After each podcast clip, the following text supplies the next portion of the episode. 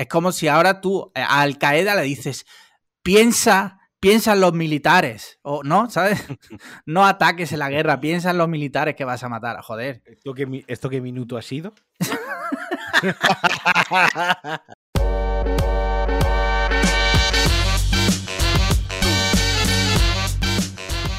Hola a todos y bienvenidos a Cliffhanger Raw Edition. Eh, Raw no, Ram Edition. Eh, esto es un chiste, sí, un chiste privado, un inside joke. El Ra- Raw Edition también quedaba bien porque era como crudo, ¿no? En plan, no se va a editar, también, os lo vais a comer así. Que por cierto, me adelanto, porque el otro día alguien, no recuerdo quién fue, nos preguntó por el privado. Lo que pasa es que esto no da para preguntar podcast, lo comento aquí. Si eh, editábamos, si cortábamos el podcast o lo. A ver, el podcast se edita, lo edita de hecho Marquino. Se le hace una edición, bueno, Muy, De- muy soft. pero no se corta nada. O sea, lo que aquí No, se no, no. habla, se pone. Exclusiva- exclusivamente se cortan cosas como cuando vino Tuerce, que no se escuchaba bien Sí. y que había momentos que eran eh, totalmente. eh, era como el inocente, que ahora luego hablaremos largo Sí. y tendido. E- Ese fue el podcast, mira, lo podríamos haber llamado el podcast de Oriol. Eh, Oriol Paulo, ¿no? Oriol Paulo, sí. Porque era un podcast que te ibas enterando después de lo que se había hablado antes Sí. y viceversa. sí, sí. Excepto en esos casos, la única producción o la única edición que se le hace al podcast realmente es limpiar un poco el track de audio. Porque, mira, ya no, es, no da para pregunta podcast, pero da para abrir un poco el podcast. Nosotros grabamos en Zencaster, eh, que es una, una web que graba, eh, digamos, en la nube la pista de Alex y graba mi pista, por así decirlo. El Entonces, local, eh, las graban Cada el uno. local, exacto, y luego la de los dos en la nube. Sí. Entonces yo no tengo, ni Alex ni yo, dependemos de ningún programa como Audacity, ni GarageBand, ni nada por el estilo. Simplemente utilizamos la web esta, que hasta ahora siempre nos ha ido cojonudo. Sí. Eh, entonces, claro, como es un MP3 que me lo pasa Alex por Telegram y tal, pues siempre tengo que limpiar un poquito, darle dos o tres ajustes para que suene bien el audio. Y luego una pequeña manía que tengo yo, que, que no la voy a contar, es un pequeño secreto, ese me lo reservo para mí, Ese, eh, que ese- también le doy un toquecito. para los eh, Patreon, al- ese, ese para los Patreon. Ese es para los Patreon, correcto. Le doy un pequeño toque en la edición del podcast y ya está. Y con la música de entrada y salida. Y si tengo alguna Exacto. tontería reseñable, pues ya la recorto y la pongo al principio. Sí. Le subo el volumen a la tontería para que se escuche mejor, no sé, algo Sí. así. Pero, pero vaya, que no, no decimos, hostia, esto luego lo cortamos que hemos dicho una barbaridad. La barbaridad es Asumimos el 100% las responsabilidades de lo que aquí se dice. Como cuando. Esto que es un poco como.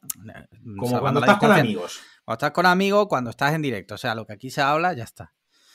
Si tú estás cenando con amigos y Sí. dices una mamarrachada, ah, dices una gilipollas, pues en ese momento quedas como un gilipollas delante de tus amigos, pero tus amigos te quieren igualmente. Exacto. Te lo perdonan a los 10 minutos. Pues esto es igual, decimos algunas tonterías, eh, algunos se enfadará, algunos se molestará, pero sabemos que nos lo perdonáis a los 5 minutos, así que Sí. pues se deja tal cual. Eso es un Dicho- raw edición. Dicho esto, quería decirte que te escucho un poco peor que de costumbre. Ahora me escuchas un poco mejor. No, en realidad desde el principio. Lo que pasa es que pensaba que era normal. Ya, pero al principio te he preguntado, ¿me Sí, escuchas bien? y te he ese dicho era sí. el momento, Sí, ese era el Punto de Ese era toquetearlo momento. todo. correcto. Y ahora no. Ahora se escucha de Gracias. puta madre. Ahora se escucha de puta madre. ¿Me lo Sí, estás sí, diciendo sí. en serio? No, no, te lo O juro sea, por era- mi madre. Era literalmente irme y hacer un clic. O sea, he hablado tres minutos como un putísimo gilipollas y además va a pasar una cosa. Que la gente va a escuchar el podcast al principio, nada, los dos primeros minutos, y nos van a escribir, se escucha mal, Sí, sí, a sí, Martino no se le oye bien. Sí, sí, sí, sí, cierto. Pero bueno, y esto... que te he preguntado, ¿me escuchas bien? Ya, y me has dicho tú, as usual. Sí, en plan vacileo. Correcto. me has vacilada. No me podías decir sí. No, as usual. Ok. En fin, dicho esto, bueno, pues como siempre, yo soy Alex Liam y estoy aquí con Alejandro Marquino. Hoy tampoco he invitado, o sea, hoy es, eh, se podría decir que hoy es Black Label otra vez, ese término que me saqué de la punta del cipote, básicamente. Agazón quitado tal cual. Y quería preguntarte que, bueno, tú eres Alejandro Marquino, como siempre, no te han cambiado. ¿Qué, qué tal No, la semana? ¿Cómo te ha ido la última semana? Mira, estoy hasta la polla. Hostia. Estoy, lo- ya, ya basta de decir, estoy bien, no, no, estoy hasta. lo- He tenido una semana que estoy hasta los cojones, estoy hasta los huevos. Mira, tengo un pifostio montado con la renta de este año Hostia. mm, del carajo, que es un dolor de cabeza. Obviamente, la renta es un dolor de cabeza, tanto para los pobres como para los ricos, ¿no? Los ricos porque quieren pagar menos y los pobres porque si te toca pagar, mm, estás jodido. Eh, tengo un pifostio con la renta. Luego. Eh, estoy homologando la, la Harley y esto da un día para programa, para Sí, tema, ¿no? Que cuente sí. yo lo que es construir una Harley. Yo compré una Harley del año 92, que era feísima, era horrible, la desmonté totalmente y la rehice desde cero. ¿Y por qué claro, no te ahí- compraste ya una que te gustara?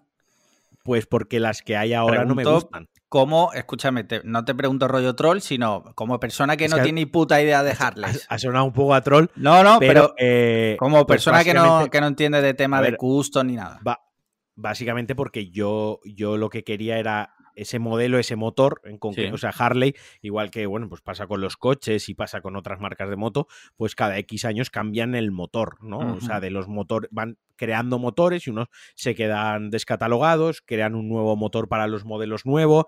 Bueno, yo quería ese motor. Yo en concreto, para quien sepa un poquito o quien quiera googlear un poco, yo tengo un Softail del año 92 con un motor Evo. Así para simplificarlo mucho y que la gente se haga una idea en la cabeza, sin entrar en muchos matices que los tiene, es la moto que sale en Terminator 2. Hostia. ¿Vale? Es Hostia, la hostia, Harley que lleva Ter- Terminator en Terminator 2. Ujú. Es esa. Lo único, pues yo la compré, lo que pasa que cuando la compré no era como la de Terminator 2, era azul purpurina el bastido, el chasis, era, bueno, pues de un hombre muy mayor que se la compró en su época y en su época se la haría muy fardona para lo que le gustaba a él en los años 90, pero que era más fea que, más fea que, vamos, unos cojones eh, de viejo depilados. Total, eh, esto lo sé porque me lo han dicho que son muy feos, yo no los he visto. Sí, sí. Total, que Pero yo se lo que viste, se, se- se lo viste los cojones al que le compraste la Harley, porque has dicho que era un viejo Eh, también.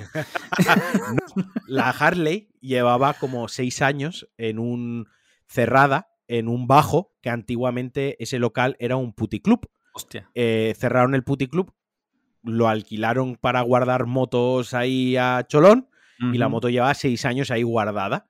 Eh, eso es un poco la historia. La desmonté, la compré las piezas que a mí me gustaban, el depósito, el manillar, tubo de escape, los guardabarros, tal. Total, que la monté entera. Y ahora le tocaba, bueno, ahora en octubre le tocaba la ITV.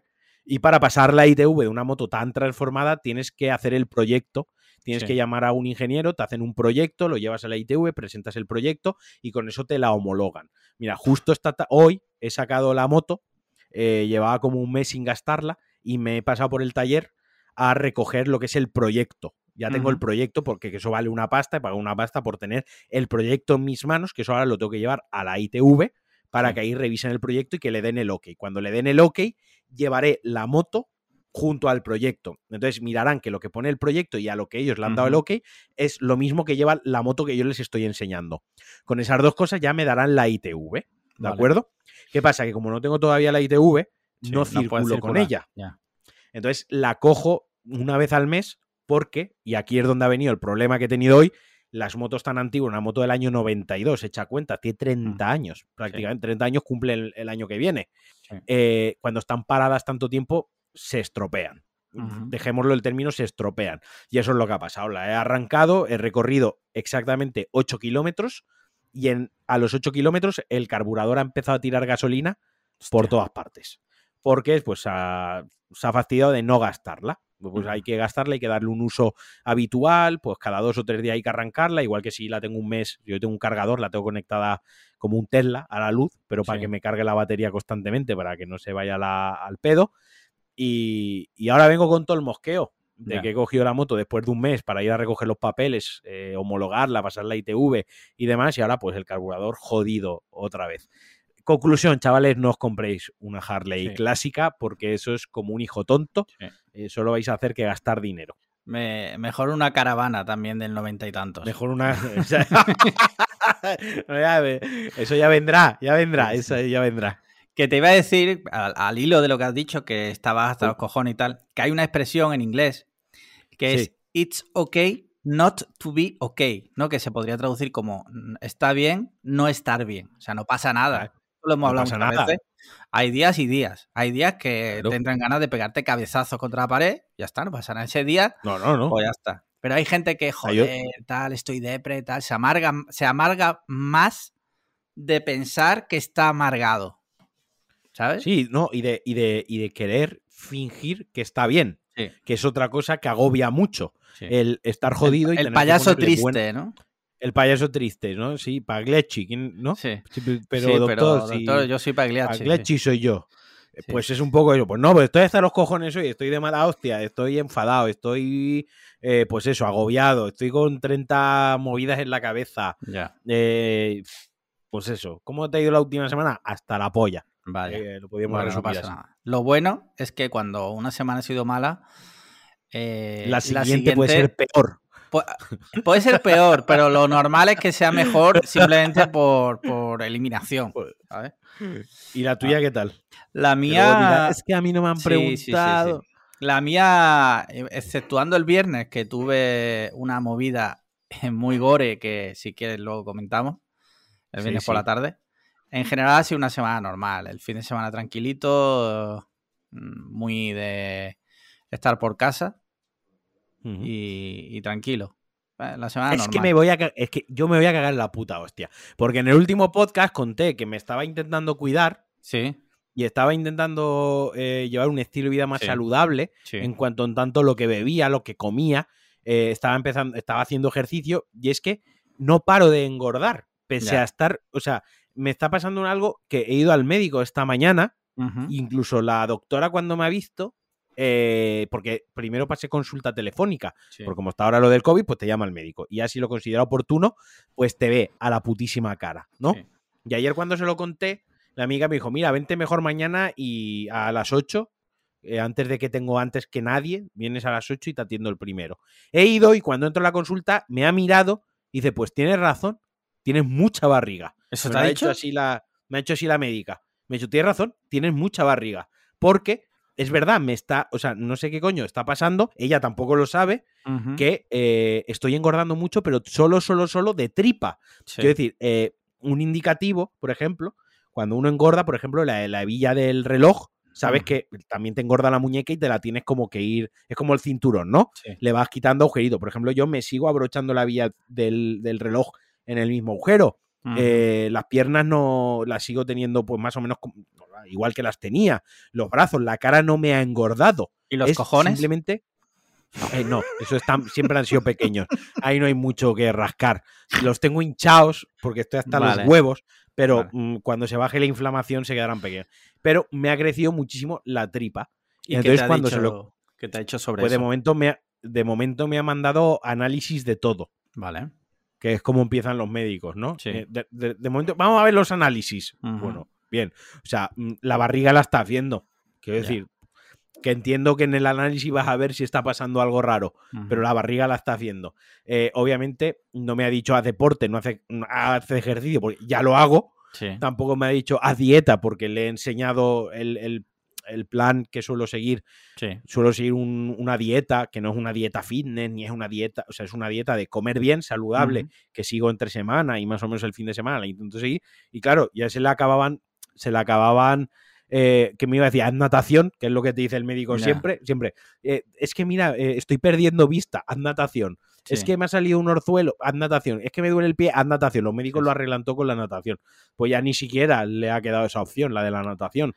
Hostia, pues Así la, que, la- la pues eso. doctora se habrá quedado sin argumentos, ¿no? Porque no ha podido Claro, tirar de, de los clásicos.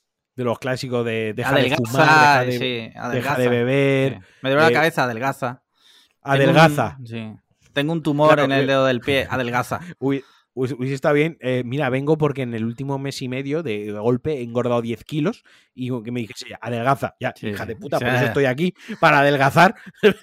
A mí- a el problema. A mí me pasó una vez eh, cuando vivía en Madrid que eh, te- pillé un gripazo de estos gordos porque además yo cuando pillo gripe, yo lo pillo de estos de 40 grados de fiebre, ¿vale? Sí. Total, vi a la doctora mi- y, y yo allí, o sea, fatal, tú imagínate, cuando tienes 40 de fiebre, estás que, que eres un muerto viviente. Sí, lo sí. primero que me dice, la gripe, ahora, te la miro, pero chico, tú lo primero que tienes que hacer es adelgazar. Y yo, mira, Y digo, vamos Eso es lo a ver, primero, ¿no? mm, no me jodas, que estoy hecho un, hecho un trapo. O sea, he venido para que a ver si me puedes mandar algo, yo qué sé. Sí, sí. Claro. Eh. Un ibuprofeno, por lo Algo, menos. Dime que me tomo ibuprofeno, pero. En fin, bueno, después de este speech que nos hemos marcado 15 minutitos de introducción, si te parece, como de costumbre, pasamos a nuestros mecenas. Y es que tenemos un Patreon, patreon.com barra podcast cliffhanger, en el que nuestros mecenas, eh, dependiendo del tier que escojan, pueden mandarnos preguntas y pueden seleccionar temas, que hoy hay un tema patrocinado por nuestros mecenas, que ahora después lo discutiremos. Pero antes de nada, si te parece, pasamos a las... ¿Cuál es? eh, te lo dije el otro día. Ah, ¿es el de las tarjetas gráficas? Sí, que no quería hacer spoiler, pero bueno, no Vale, pasa nada. pues no, no me lo he preparado mucho, pero bueno, No pasa más nada. o menos creo que Yo- me puedo defender. Yo he estado ojeando, o sea, no es que Vale. pueda aportar datos técnicos ni, ni, ni estadísticas, pero creo que podemos discutir del tema. Eh, vamos primero por las dudas. Eh, Alejandro Cámara eh, Mm. pregunta lo siguiente: dice, ¿qué preferís encontraros? Joder. ¿Qué preferís encontraros? ¿Un pelo de polla en una sopa o un fideo en una polla? Dice, escuché la pregunta en, en un TikTok entre chicas, pero he pensado que también sería relevante para vosotros. Eh, prefiero. Yo voy a responder rápido. Prefiero encontrarme un pelo de polla en una sopa, porque si me encuentro un Obvio. fideo en una polla es porque estoy a Es punto que- de comerme una polla, Exacto. ¿vale? Eh, y perdón ser tan hetero, pero no soy Pero de no me comerme quiero pollas. comer una polla. Que si hay que comérsela, Sí. se la come ver, uno. Si, si es a vida o muerte. Exacto, si hay plan, que comérsela. tu estoy el primer- el primero tu- estoy ahí. eh, tu primer mejor amigo, que no soy yo, Sí. eh, va a morir. Metástasis fase 3. Sí. Y si no te comes una polla, no se salva. ¿Tú Sí. qué haces? Me como la polla, obviamente. Y te comes una segunda por si acaso. Por si acaso, ya de vicio, ¿no? Con el fideo. Por, Sí, sí. por si la primera no ha funcionado, dice, vamos a asegurarnos. Sí, sí, sí. ¿Tú qué, qué- qué prefieres también? El, Yo lo mismo, ¿no? el pelo, ¿no? En la sopa. El pelo en la sopa. Sí. Vale. Joder, hemos respondido bien y rápido. Mira, Adrián dice, buenas, vamos a intentar encontrar el snack definitivo. Por snack me refiero a cualquier aperitivo, rufles de jamón, pepinillos, carne seca, cacahuetes normales, cacahuetes con miel, todo este tipo de cosas. ¿Con qué aperitivo estaríais dispuestos a alimentaros exclusivamente durante una semana a cambio de tener provisiones ilimitadas de este o de otro cualquiera que elijáis durante el resto de vuestra vida? Y termino. ¿Qué snack os hace más ilusión que os ofrezcan cuando vais de visita a casa de alguien? Guiño, guiño, un abrazo muy fuerte. Mm, yo, lo tengo, yo lo tengo claro. O sea, me- soy muy de snacks, pero creo que lo tengo claro. Yo creo que también. A ver, empieza tú. Yo creo que si tuviese, como él dice, que darme uno para una semana entera y solo poder comer ese, es decir, ¿de qué snack no te aburrirías en una semana? Sí. Yo me quedo con palomitas de maíz. Oh, la- unas palomitas. Eh, ¿bien, de, ¿Bien de mantequilla o sin mantequilla? Lo bueno de las de las lo bueno de las palomitas es que pueden ser saladas, dulce, o sea, eh, bastante. Lo dejaré en, en palomitas de maíz. Vale. Que aunque te adelanto que a mí las de mantequilla no me gustan. Ah, ¿no? Demasiado. ¿Y eso? No me gustan demasiado. No sé, me gustan Pero- saladas o. A ver, eh, pero tú sabes que las, las de mantequilla las salas también, ¿no?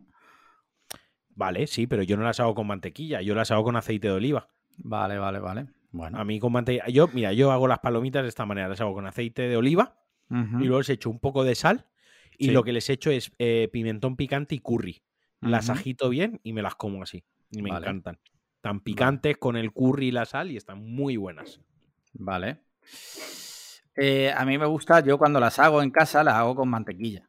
Eh, y salen tremendas. Eh, lo lo Sí, que pasa que... Dime. Tú todo lo haces estilo americano porque Sí. es mejor. Exacto. En, O tu- sea, en yo- tu mente, en tu mente es mejor. Sí. Eh, en no sé en qué mente cabe que mantequilla es mejor que aceite de oliva No, virgen extra, ojo, pero no es mejor. No digo que sea mejor, pero sí te digo que eh, como cerdería está más buena. Eso no me lo puedes discutir. Todo con mantequilla está más bueno. Ahora, yo a mí me gusta más con aceite de ¿Sí? oliva. El No. gustillo que a mí sí. Porque ya te digo, yo no soy especialmente fan de la mantequilla. ya, bueno, para gustos los colores. Correcto. Eh, dicho esto, mi snack, el que elegiría, eh, ¿Sí? tú sabes lo que es el beef jerky, me imagino, ¿no? Sí, sí. Es la carne seca esta, a la que ha hecho referencia Adrián, muy típica de Estados Unidos, ¿vale? Son Tengo- unas tengo un tiras de carne. por- ¿Al qué? por si tú me trajiste es un paquete, creo que la última vez que Sí, fuiste pues- a Estados Unidos me trajiste un paquete, sí. Puede ser, La sí. última vez me trajiste un paquete. Bueno, pues hay una marca que se llama Jack Links, ¿vale? Que digamos que es la más top. conocida. Vale. Pues tiene una cosa, buenísima. tiene una cosa que siempre que hemos ido a Estados Unidos en los últimos años, eh, nos compramos como a media mañana de snack, porque no sé si sabes que yo estaba en Estados Unidos. Sí, sí, sí. Vale. Me suena que lo has ¿Te comentado. alguna suena? vez. Puede ser, puede ser que lo haya dicho alguna vez. El caso es que tiene esta marca del beef jerky, tiene una cosa que no es beef jerky, sino que son como trozos de filete seco de Sí. ternera, estilo teriyaki, ¿vale? Se llama Tender Bites Teriyaki Beef Steak. Eso está tremendo. A media mañana te comes eso. Encima estoy viendo aquí que, que el paquete entero solo tiene 90 calorías, o sea que es... No, es que te iba a decir una cosa que ahora se ha puesto muy de moda el, el beef jerky Sí, porque tiene mucha proteína. Sí, porque es fit y tal, ¿no? Es- sí, al final es, carne liofilizada, reseca, ¿no? Sí. Digamos, a la que se le ha quitado toda la humedad y lo que se ha quedado es pues eso, como un snack. Y es bastante, bastante, entre comillas, parece ser, ¿eh? Yo no Fit, soy ningún sí. experto, bastante fit, porque Ah. tiene mucho, mucha con- mucho contenido en proteína y poco en grasa, grasa. y nada, hidrato de, de carbono. Sí. Pues ese es mi favorito del que podría vivir una semana. Luego pregunta cuál nos hace más ilusión que nos pongan. A ver, a mí, por ejemplo, cuando me ponen rollo fuet o como pusiste tú longaniza el otro día en tu casa, Sí, es lo que más me gusta. O sea, sí, yo también, yo estoy contigo. el fuet, tío, es un puto manjar. O sea, Yo, salchichón de Málaga, tío, También. que una variante, lo mismo es embutido Sí. al final del mismo es que el me- embutido, tío, yo es que a mí me pierde el embutido. O sea, yo mm, no podría vivir sin embutido. O sea, es que me flipa. O sea, y, y no es que me gusten solo los ibéricos. No, no, o sea, en los italianos me encantan también, salvando las diferencias, pero los estilos alemanes y austríacos también me gustan. O sea, es que me gusta el embutido. Sí, sí, sí. sea, y de está ahí no me riquísimo, bajo. está riquísimo.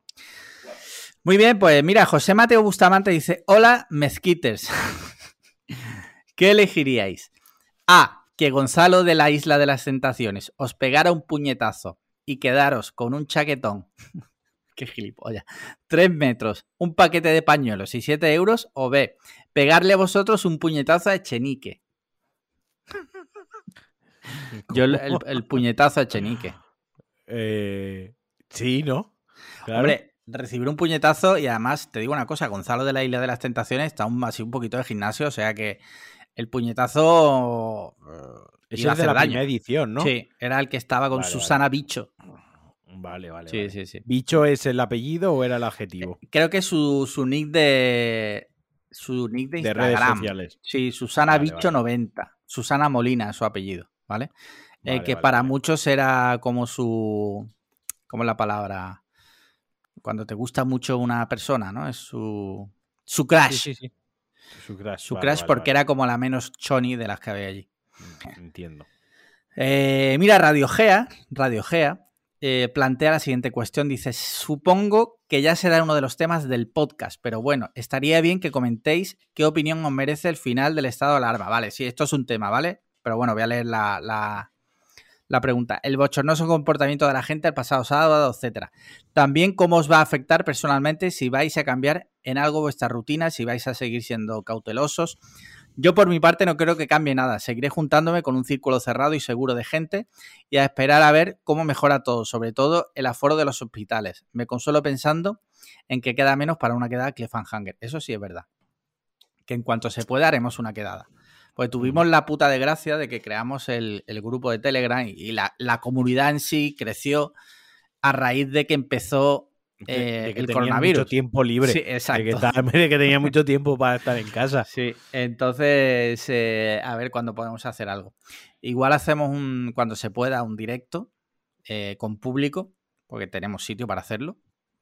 Eh, y bueno, ya, ya, ya veremos. El tema del estado de alarma, si no te importa, lo hablamos más tarde porque es un tema de los que tenía. ¿Vale? Y bueno, pues agradezco la pregunta Radio Gea, pero bueno, ahora, ahora hablaremos largo y tendido. Mira, última pregunta de Rubén Martínez. Eh, dice, muy buenas chicos, ¿os habéis imaginado cómo será nuestra generación de los que tenemos aproximadamente 30-35 años cuando lleguemos a los 70-80 años? Antes de nada, Rubén, gracias porque me acabas de quitar tres años sea, yo tengo, voy a cumplir 38, pero me, me alegra que me veas como así como de tu edad.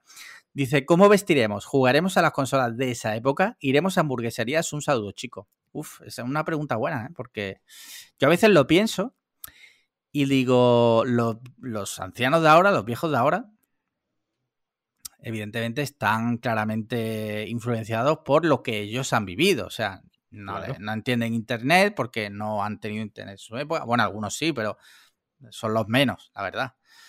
Eh, le gusta la música que le gusta, no vas a ver a un anciano escuchando Bad Bunny. Esa es la realidad. Le gusta Antonio Molina, eh, Rafael. Entonces, hombre, pues sí, supongo que sí, que seremos una imagen de lo que somos ahora, ¿no? Me imagino. Sí, claro. Pensaremos que no- nuestra generación es la buena, que las siguientes son una mierda. Correcto. Jugaremos Eh, a. Quiero decir, si a mí me gusta, yo qué sé, me gusta los Foo Fighters, Sí. eh, no creo que con 80 años me dejen de gustar los Foo Fighters. Claro, no te va a gustar por arte de magia Antonio Molina, de repente, Claro, porque eres viejo. De, repe- de repente, como soy viejo, tengo que. No. O sea, seguiré escuchando los Foo Fighters cuando tenga. Lo que pasa es que seremos una generación de viejos que escuchan los Foo Fighters, por Claro. poner un ejemplo, ¿no? O, Sí, sí. o cualquier otro grupo de nuestra generación. Linkin Park, por ejemplo. Yo tendré 70 años, escucharé una canción de Linkin Park y digo, "Wow, cuando yo era joven, ¿sabes? Sí. Y contaré algo de Abuelo Cebolleta. Y lo mismo pasa con el, con el, con el cine, ¿no? A mi abuelo le gusta, eh, ¿cómo era? Eh, ¿Curro Jiménez era? ¿O Sí, Curro Ji- Espartaco? bueno, era una serie, Curro Jiménez era una serie de Curro un Jiménez, bandolero correcto. Un y. Espartaco era una Una película. película. eh. Claro, pues yo qué sé, pues yo cuando sea viejo, pues pensaré en Lost, por poner un ejemplo, Breaking Bad, en estas cosas, o me- si, si echan en la tele o en lo que en ese momento haya, pues Interstellar, pues me la veré, ¿no? Porque pues me seguirá Vas gustando la. Sí. Y me seguirá gustando la ciencia ficción, obviamente por hacerme viejo no me va a dejar de gustarme la fantasía y la ciencia ficción como me gusta a día de hoy. En cuanto tanto a los videojuegos, el tema de los videojuegos es que ahí influyen otras cosas de salud. Quiero decir, Sí. que puedas mover los dedos, de que te veas bien, de que tengas la mente fresca, de que te coordines bien, porque si- obviamente yo ya no juego a los videojuegos como cuando tenía 16 años. Esto lo hemos hablado alguna vez, no soy tan bueno en el Call of Duty. Ya mm, me faltan reflejos, me falta esa frescura en, en la mente, ¿no? Entonces, Sí. pues supongo que tres Yo estoy deseando que decirle a mi nieto cuando lo vea jugando a videojuegos, decirle, no tienes ni puta idea. En mi época jugábamos al GTA V. Eso sí que era un videojuego. Cuando cogías y atropellabas a la puta y matabas al no sé qué y que te diga a tu nieto, abuelo, por favor, es- es- no, no digas eso, está muy mal dicho. ¿no? Tú, eh, ¿sabes el ese, juego, ese juego es nazi. Eh, Tú- Grand Theft Auto es pues, nazi. el típico abuelo que le cogerás a tu nieto y le dirás, mira lo que compré en su época, compré una mini NES que nunca utilicé. Sí. Sí, no, eso será guapísimo. Cuando yo a mi nieto, a mi hijo, le diga, toma, te dejo mi legado, mi legado de, de Steelbooks en Blu-ray, y me diga, eh, ¿para qué quiero eso? Tíralo. No quiero eso para nada. O sea, dinero Exacto, malgastado, abuelo. O sea, Totalmente. si no te hubieras gastado ese dinero en esa mierda, ahora pues me podrías comprar otra cosa que me guste. ¿no? Me podrías regalar una moto, mi primera Sí. moto. Por ejemplo, moto voladora, obviamente, porque en el futuro, ¿no? Eh, las cosas vuelan. Claro. Claro. Eh, lo que sí, lo que sí será llamativo será ver, esto ya ponernos a, a alucinar, ¿no? ¿Cómo serán las pelis y eso, ¿no? Porque ahora, si te das cuenta, todo evoluciona a que todo es rapidísimo, todo pasa muchas cosas. Tú ves una peli para que le guste a los chavales, tienen que estar pasando cosas todo el rato. ¿Por qué? Porque están acostumbrados a consumo de cosas rápidas, tipo TikTok y tal. Eso te iba a decir. eh, Y a lo tenéis mejor, el eh, cerebro frito que sí. os tiene que en 16 segundos tiene que pasar algo Sí, gracioso. sí, las películas del futuro si serán de un mierda. minuto. ¿Te Corre- imaginas? O sea, el thriller, el thriller va a desaparecer. O sea, el thriller ya está desapareciendo, de hecho, porque el thriller eh, está mutando poco a poco cada vez más a cine de acción. Sí. El, el- el cine de suspense. Sí, cada vez hay con- menos. y el cine con suspense, que son dos términos totalmente diferentes. El cine con suspense, cada vez hay menos. Porque la gente cada vez tiene menos paciencia. Sí. O sea, tú ahora le pones una película a alguien, a, a un chaval joven, los típicos thrillers de estos que se van cociendo y que dura dos horas y que durante una hora y cuarenta parece que no pasa nada porque lo que está es preparando ese ambiente tenso Sí. para la resolución de los últimos 20 minutos. Todo eso se lo pone un chaval a día de hoy y te digo yo que te dice que es una mierda, Sí, pero porque o, o están pasando, lo que tú dices, o están pasando cosas durante los 120 minutos, o, o su cabeza desconecta y mira el móvil. Sí, sí, sí, totalmente. Entonces, que eso está cambiando el cine, obviamente, la serie, está, lo está cambiando incluso los videojuegos, lo está cambiando, lo está cambiando todo. O sea, eh, nuestros nietos eh, dirán, ¿cuánto dura la peli, abuelo? Ah, un minuto y medio. Uf, que yo pelis tan largas no. Exacto. Sí, sí. Mira, yo me he dado cuenta que ahora me ha dado por escuchar los podcasts a 1,5 de velocidad. Así puedo consumir más información. Así, ¿sabes? si ya te enterabas de poco a uno, Ahora a- me a uno entero y medio, menos. pues Sí, te enteras menos. correcto. Eh, muy bien, pues ya está. Esta ha sido la última pregunta de Rubén. Yo, te- yo estoy, yo escucho los podcasts a 1,2. Sí. Vale. A 1,2 es, lo veo la, la velocidad perfecta. Estoy escuchando ahora el del Rey del Cachopo Eh, Sí, yo lo he y a empezado también. 1,2 va perfecto. Vale, vale. Mira, te voy a leer un, un comentario que nos, nos ha dejado Viciator en iVox, ¿vale? Que ahora va a ser como una sección medio fija. Pero tuvo mucha gracia porque en el último podcast no invitamos a nadie, porque fue Black Label. Ya te digo que me he inventado eso. Eh, no sé cuánto durará, ya la semana que viene seguramente se me olvidará. Y Viciator nos dejó este, este comentario en iVox. Dice, por favor, inviten a alguien. Viciator ahí, aquí un A saludo. ver, a Viciator, tengo una lista de, de invitados, Sí, eh, pero los estoy racionando. un poco, racionando un poco, porque está bien tener dos o tres semanas seguidas invitados, que es gracioso y nos lo pasamos bien, pero también es verdad que va a llegar un momento que los favores se me van a acabar.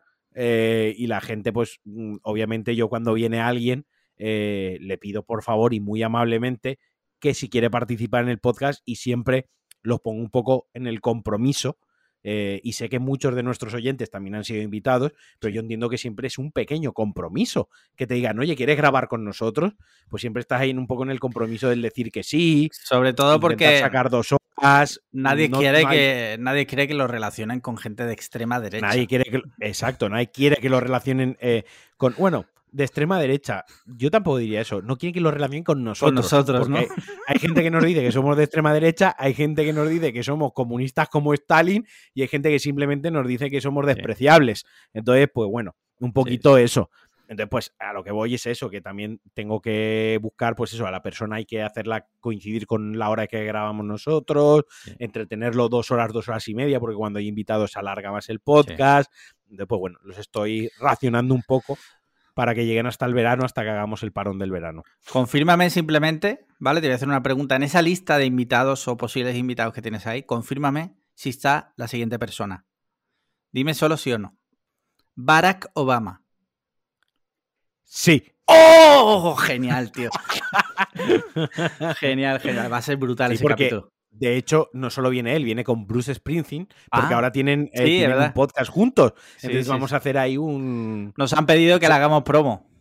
Sí, de, de hecho nos pidieron los derechos, pa- querían llamarlo Cliffhanger. USA eh, Edition, pero les dije que no podía ser, porque el primer español que había estado en Norteamérica eh, era uno de nuestros participantes y, y eso pues que no, que aparte que les dije, mandadme una maqueta a ver qué tal oradores sois, a ver qué tal se os da la edición, Sí. a ver qué tal habláis y no me acabo de convencer. Y Les Vale. dije que no, que se buscasen su propio nombre. Vale, mira, antes de seguir hablando, me gustaría eh, felicitarnos a ti y a mí, a este podcast, porque eh, la semana pasada eh, hablamos de las elecciones de Madrid y Sí. clavamos el resultado, señores. pero Lo clavamos. O sea, es la única vez que vamos a clavar algo en este Sí, podcast. sí. O sea que igual eh, eh, tendríamos A que ser mejor tan tertulianos tontos- políticos. Dime. A lo mejor tan tontos no somos. eh, A lo mejor tan ya. tontos como la gente se piensa, no somos. Sí, sí, sí. A lo mejor nos hacemos más los tontos de lo que realmente somos. Pero, bueno, es, lo que, es, lo que yo, es lo que yo digo siempre. ¿Quién es más tonto? ¿Tú y yo, que somos los tontos, digamos? ¿O la- las mil y pico de personas que no soy yo, no? Porque escuchar a un tonto, no sé No, quién es más tonto. Te, lo, te lo planteo mejor aún. Dime. ¿Quién, ¿Qué somos más tontos? ¿Tú y yo, que somos los tontos? Sí. ¿O la gente que no nos oye porque cree que somos tontos? Ah, también. Ojo, También, Ojo, también. porque yo, los que no se escuchan, yo tontos no los tengo. Todo Sí. lo contrario. O sea, Sí. yo se lo agradezco muchísimo. Y si nos escuchan es porque algo de criterio Sí, tienen. Pero los que no nos escuchan porque creen que somos dos parguelas que decimos tonterías, ¿eso es qué? ¿Qué Mira, a todas las personas, desde aquí lo digo, toda persona que no escuche este podcast, me cago en tu estampa, así te lo digo. No lo va a Está escuchar, No, o sea que- no se va a sentir ofendido porque no lo va a escuchar. pero ahí queda. Mira, Pero- eh, retomamos, eh, vamos a centrar esto un poco. ¿Qué te pasa? Estaba buscando un boli Ah, para vale. apuntar el minutaje de lo que Vale. has dicho. Vale, vale, vale. Para mis cosas. Sí, sí, sí. Vale, vale. vale. Eh, mira, resulta que el día 9, concretamente el domingo, a las 12 de la noche, en España, Sí. terminó el estado de alarma. ¿Qué significa eso? Pues que ya no hay eh, ya no hay toque de queda, o sea, tú puedes salir a la calle a la hora que quieras. Eh, puedes cambiar de comunidad autónoma. O sea, digamos que ahora mismo puedes Solo hacer un poco. Solo hay que llevar mascarilla, correcto. Y algunas limitaciones, tipo, pues no puedes ir al hospital de acompañante, pero bueno, eso ya son cosas que, más. Y que, el- y que las comunidades autónomas, pues algunas te dejan estar seis en un interior de un local, otras Sí. te dejan ocho, Cuatro, sí. otros diez en terraza, otro, pero bueno, ya peculiaridades. Pero en pero general, a efectos prácticos hemos recuperado, entre comillas, la vida. cierta normal. normalidad. Sí. Sí. ¿Qué pasa? Que esa misma noche se lió pardísima.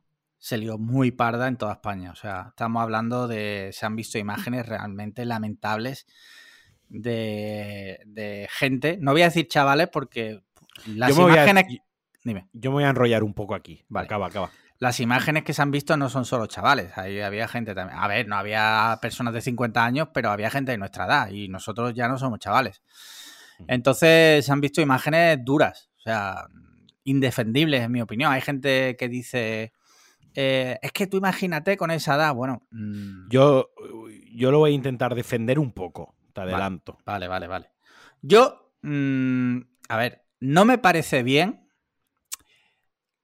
que se den esos actos, esos hechos. También creo que ha sido algo, y bueno, ya lo veremos este fin de semana, pero creo que ha sido algo rollo.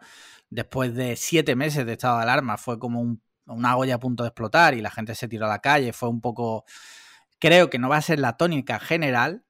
Y por otro lado, también creo, en mi opinión, que hay gente que, que es que parece que es que mm, disfrutaba del toque de queda o del estado de alarma cuando, vamos a ver, mm, eh, yo entiendo que se hace por un bien y ese bien es pues evitar los contagios y que la gente muera, ¿vale? Entiendo el fin. Pero yo también entiendo que hay que vivir y, y con, con límites, con respeto y con, y con mucha cautela, por descontado, ¿eh? Pero tampoco podemos vivir en nuestra casa eternamente, metidos ahí, solamente yendo a trabajar. Eso es lo único que se nos puede permitir según estas personas, ¿no? Entonces, bueno, no sé. Ver, Cuéntame tú. Por puntos, ¿vale? Lo primero. Lo primero es. eh, si, si el. O sea, la gente ha hecho esto porque el Estado se lo ha permitido. Sí, sí. Quiero decir, si no querían que se juntasen mm, 2.000 personas en la Plaza del Sol a saltar borrachas, pues que no quitasen, que no hubiesen quitado el toque de queda. Eso, eso para. Y además te punto. digo, además te digo, a ver, eso ha pasado, te digo también una cosa. No porque el Estado, que sí, pero también porque antes de que existiera el coronavirus, eso tampoco se podía hacer. Y las, y las ciudades, los municipios, tenían la autoridad para tú parar un botellón. Y si no lo han hecho, es porque Exacto, pero bueno, no independientemente, no, no vayan. Independientemente de lo que había antes, vamos a hablar Sí. de lo que ha pasado este fin de semana. vale. Lo primero, obviamente hay que apelar a la, a la madurez y a la responsabilidad individual y colectiva. Eso es lo primero. Pero, pero, pero, obviamente, si no quieres que eso pase, es tan fácil como no quitar el toque de queda. O sea, no, ¿sabes? O sea, no mantener el estado de alarma. Eso no hubiese pasado. Eso es lo primero de todo. Quiero decir, si a la gente le dice ya te puedes quedar hasta la hora que te dé la gana en la puta calle, pues la gente ¿qué hace? Y además un, quiera- un sábado por la noche. un sábado por la noche. Quien quiera, quien lo desee, ¿qué hará? Se quedará hasta la puta hora que le dé la gana en la calle, ¿no? Si esto se suma que ese deseo es el de miles de personas, ¿qué es lo que va a pasar? Pues que miles de personas se van a quedar hasta las tantas en la calle congregadas. Eso es lo primero. Sí. Dicho esto, otro punto. Eso es el primer punto. Segundo punto. Por otra parte, que se quite el toque de queda y se quite el estado de alarma, no te obliga a salir a hacer el energúmeno. Eso. Yo me quedé en mi casa, sí, sí, igualmente. Sí, sí. Eso, por otra parte, a mí tampoco me obligó nadie a salir. Es verdad pues oye, yo puedo seguir estando en mi casa, yo veo las imágenes, a mí me pareció una auténtica locura, yo jamás me metería ahí y por eso mismo me quedé en mi puta casa. En mi, la, tanta libertad tenía esa noche de salir el que quería como yo la de quedarme en mi casa. Correcto. Ese segundo punto. Y el punto en el que yo, insisto, me parece una demencia, me parece una auténtica locura, yo jamás lo hubiese hecho, con la edad que tengo, también lo quiero decir, yo no lo haría, yo me quedé en mi casa y obviamente yo también tengo ganas de salir una noche con amigos, pasármelo bien, emborracharme, eh, volver a las 3 de la mañana a mi casa, pero creo que no es el momento todavía. Dicho esto, dicho esto, yo puedo entender, yo puedo entender y entender las cosas no significa compartirlas, no caigamos también en ese error que se suele caer, que yo puedo entender algo y no estar de acuerdo y no compartirlo. Correcto. Yo puedo entender que muchísimos chavales, porque aunque tú y yo no somos chavales de 17 años, seguimos siendo gente joven y jovial, ¿no? Con ganas de vivir la vida, como tú decías, y de disfrutar también, yo puedo entender que la gente después de siete meses, eh, si les abres un- la puerta, pues salgan como, como, vamos, como en estampida, ¿no? Como, Sí. un- como una estampida de caballos. Digamos, como ¿no? San- los toros en San Fermín, eh, vamos. Como los toros en San Fermín, correcto. Lo puedo, o sea, yo podía entender que esa gente desease estar ahí. Yo puedo entender esa situación que se dio. Insisto, no la comparto, no la apoyo, no formé parte de ella, no voy a formar parte de ella en el corto plazo, pero puedo entender que la gente esté hasta la pollísima de estar en su casa los fines de semana por la noche. Yo puedo entender chavales de 17, 18, 19 años que igual han entrado en la universidad, les ha pillado los dos primeros años de universidad, el primer año de universidad, con el COVID, con toque de queda, con discotecas cerradas, con tal, y que una noche ya todo vale, por as- entre comillas, que se peguen la fiesta y, y que la cosa se descontrole. Quiero decir, desde el gobierno yo creo que cuando di- dijeron, vale, este es el día que quitamos el estado de alarma, ellos ya sabían que esto iba a suceder. Sí. Quiero decir, ¿quién no podía prever esto? O sea, muy ciego tienes que estar o muy idiota como para no saber que esto se iba a dar en mayor o menor ma- magnitud, pero en todos los puntos de España se ha dado. Esto no ha sido Sí, solo una cosa de Madrid y Que Barcelona. es, que es otra en cosa. Que es otra cosa que quiero hablar tema. ahora, sí. Es otro tema. Esto se ha dado en toda España. Sí. Y ya te digo yo que hasta en el pueblo más pequeño ha pasado. En, Málaga, en Málaga no, creo, porque cayó un chaparrón En bastante gordo. La del Cristo. y eso fue lo que pero si salvó. no, sí, sí. se hubiese dado. Hombre, se hubiese dado. Entonces, ahí ya cada uno, cada uno que entre en su responsabilidad individual y en lo que cada uno quiere hacer y se sienta bien haciendo. Ahora bien, insultar de gratis a la gente que está saliendo y tal, menudo subnormales, menudo irresponsables, menudo... eh, o un momento, un momento. Irresponsables hasta cierto punto, que por otro lado no están haciendo nada ilegal, que se lo están permitiendo. Si tan irresponsabilidad, o sea, qui- quizás si los estamos apuntando como irresponsables, a lo mejor también hay que apuntar como irresponsable quien ha quitado el toque de queda o quien no ha previsto esta situación o quien no la ha gestionado de alguna manera, como diciendo, yo qué sé, vamos a desescalarlo. O en lugar lo que tú decías, en lugar de una madrugada de un sábado a un domingo, claro, es que. coño, quítalo la madrugada de un, martes, a un miércoles. exacto. y Quítalo un martes. Sí, Que cuando llegue el fin de semana, pues la gente sa- saldrá, pero a lo mejor hay gente que ya salió el martes, otra gente que ha salido el jueves, Sí. ¿no? Como la, la desescalada. Pero claro, si lo encima es que lo quitas del sábado al domingo. sí, Es como si una noche vieja cae el sábado. No me jodas. O sea, se lía gordísima, ¿no? Sí, sí, arde Troya. Un sábado no, pongamos que Nochevieja cae viernes, que tienes el sábado y encima tienes el domingo. Sí. Vamos, se lía gordísima ese año, vamos, es la fiesta máxima. Pues es un poco un cúmulo de factores. No creo que sea tan sencillo como señalar a los que estaban en la plaza y decir, menos normales. Fin de la. Luego- Hasta aquí mi análisis. Hasta aquí tu análisis. Creo que es más, es más complejo. Y luego, luego otro tema que hay gente que dice, ya verás dentro de, de dos semanas la de muerto. La... A ver, se habló de la cuarta ola, por suerte, no ha sido tan grave como se estaba diciendo.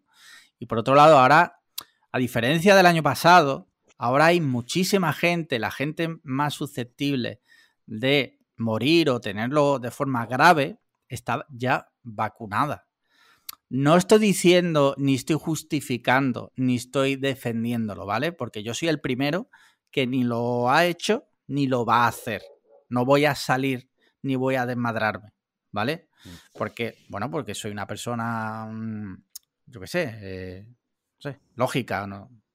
Entonces, tampoco creo que haya que ponerse en lo peor. Es que hay gente que se está poniendo en lo peor y hay que ver los sanitarios. Joder, bueno, los sanitarios. eh, es que es su trabajo. Es como si ahora tú eh, a Al Qaeda le dices, piensa, piensa en los militares. O no, ¿sabes? No ataques en la guerra, piensa en los militares que vas a matar. Joder. ¿Esto qué, ¿Esto qué minuto ha sido? Entonces, hombre, eh, veremos. Ojalá, ojalá yo lleve razón y dentro de dos semanas eh, no hayan subido los muertos ni los, ni los eh, En la, ingresados. comunidad vale- en la comunidad valenciana no ha habido ningún fallecido por COVID en los Sí, últimos en los ocho últimos siete días. Sí, sí. Ahora eran siete días cuando sacó la noticia, ahora creo que serán ocho o nueve días. España creo que está la quinta en vacunación a nivel europeo. sí, O sea, tampoco está tan mal. Sí. Que, que volvemos a lo de siempre, que nos gusta mucho echarnos mierda Sí, encima sí, nosotros que somos los peores, somos los más y que gilipollas. somos los peores, y exacto. Y que y no, y bueno, hay otros países en Europa que lo están llevando peor. Sí, sí. Entonces, dentro de eso, a ver, yo puedo entender que hayan decidido quitar el toque de queda, quitar el estado de alarma. Bueno, en algún momento tenía que pasar. Y O es que, te- cuando- mira, te voy a es que decir en algún momento iba a pasar también. Cuando iba, es que cuando querían hacerlo dentro de tres años, o sea, quiero decir, es que tiene que pasar antes o después. Y es que eh, ya está el ambiente caldeadísimo, ya Es está que- el ambiente súper tenso. La gente está exhausta, está agotada, está cansada, está hasta la mismísima. Mentalmente olla. la gente está mal, mentalmente la gente La está gente- mal. Entonces- en algún momento, en algún momento tenían que quitarlo. Y fuera el momento que fuera, iba a suceder esto. Y se iba a liar que querían quitarlo. La noche de San Juan, para que se liase Claro. el triple de gorda. Es que, joder. mm, Y te voy, te voy a decir sí, algo. que- Te voy a decir un, un pop- un popular opinion. Me parece curioso con K, curioso con K, que muchos de los que están ahora diciendo y puteando al personal, me refiero a gente, periodistas eh, sospechosos habituales de Twitter, eh, de casualmente mm, gente de El Diario y demás, que fueron los que, los de eh, es solo una gripe, casualmente son los que ahora están poniendo el grito en el cielo. Oye, qué curioso con K, oye. Antes era solo una gripe y ahora, eh, ahora se va a liar, ahora se va a morir todo el mundo. Oye, Sí, pues sí, yo no, creo que, que, joder, que ni una cosa ni la otra. Ni tanto ni tan calvo. Y luego otra cosa que el otro día discutí en Twitter con algunas personas, que parece que yo soy defensor de Ayu- de Ayuso. Voy a decir una cosa, yo nunca en mi vida he votado al PP, ni tengo eh, ningún fetiche con Ayuso, pero me hizo mucha gracia ver en Twitter gente diciendo que todo eso era culpa de Ayuso por lo de libertad, comuni- comunismo, libertad. Digo, ah, ¿en Barcelona también han salido por culpa de Ayuso? Porque hasta donde sé, la gente en Barcelona es lo contrario a Ayuso. Y en Salamanca y en Sevilla, a ver, esto ha sido un efecto y que no creo que sea de Ayuso, que a lo mejor lo de Ayuso en Madrid ha podido tener más tal, vale, pero esto no ha sido por Ayuso, esto ha sido en general porque por un cúmulo de situaciones y va a pasar y ha pasado.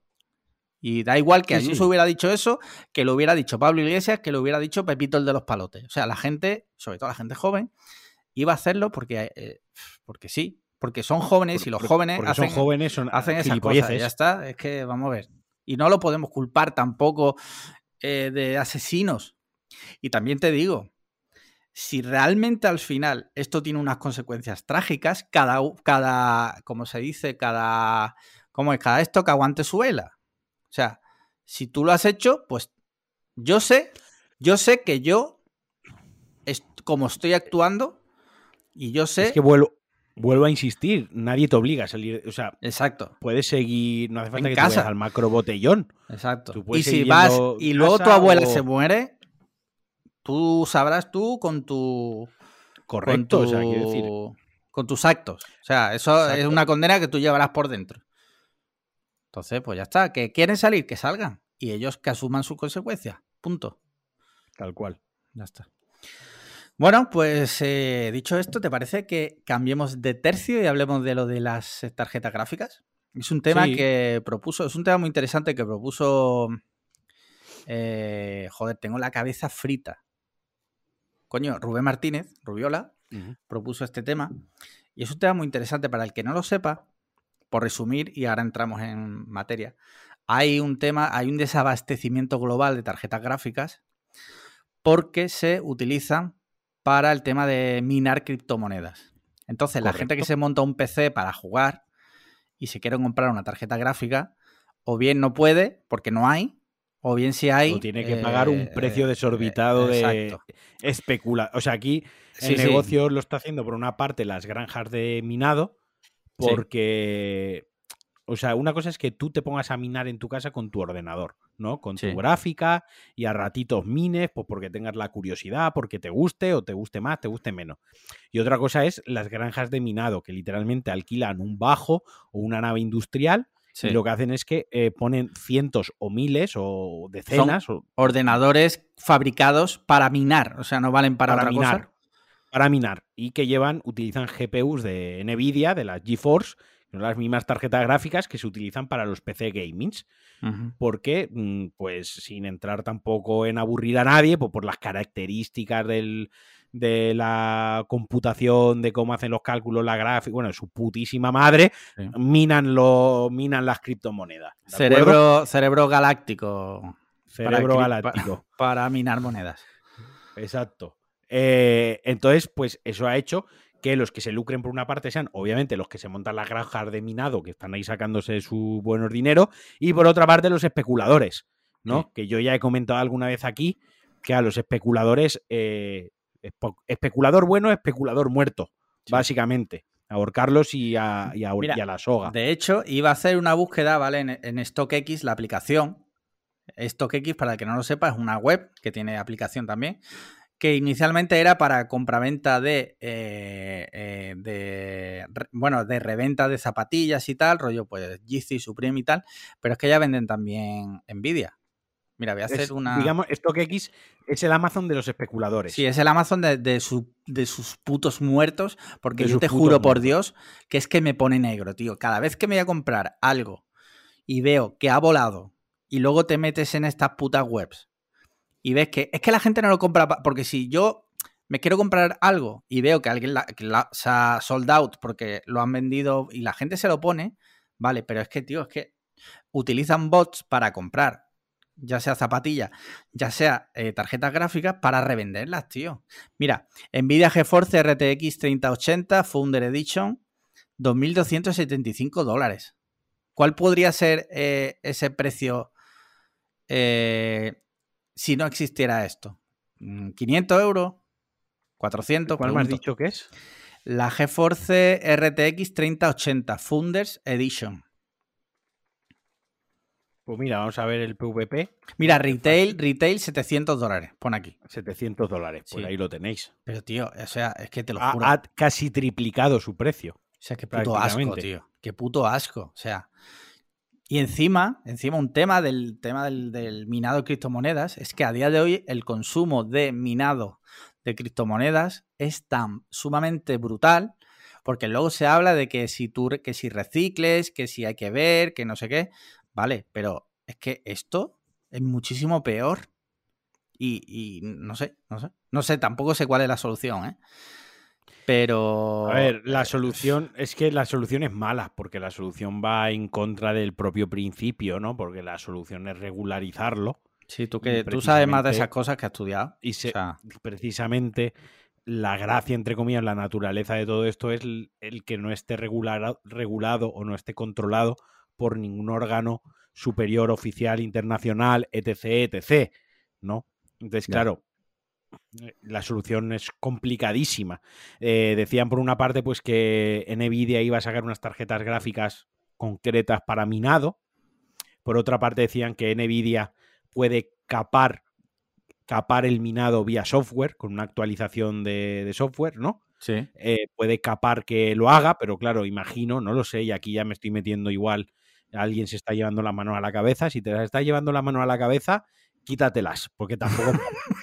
Que yo no soy nadie, ¿sabes? Que yo no soy, no soy nadie. Que esto es Eh, gratis, también te digo. Que... Esto gratis, también te digo. Quiero decir, no soy nadie, ni esto va a sentar cátedra, ni esto va a repercutir en nada.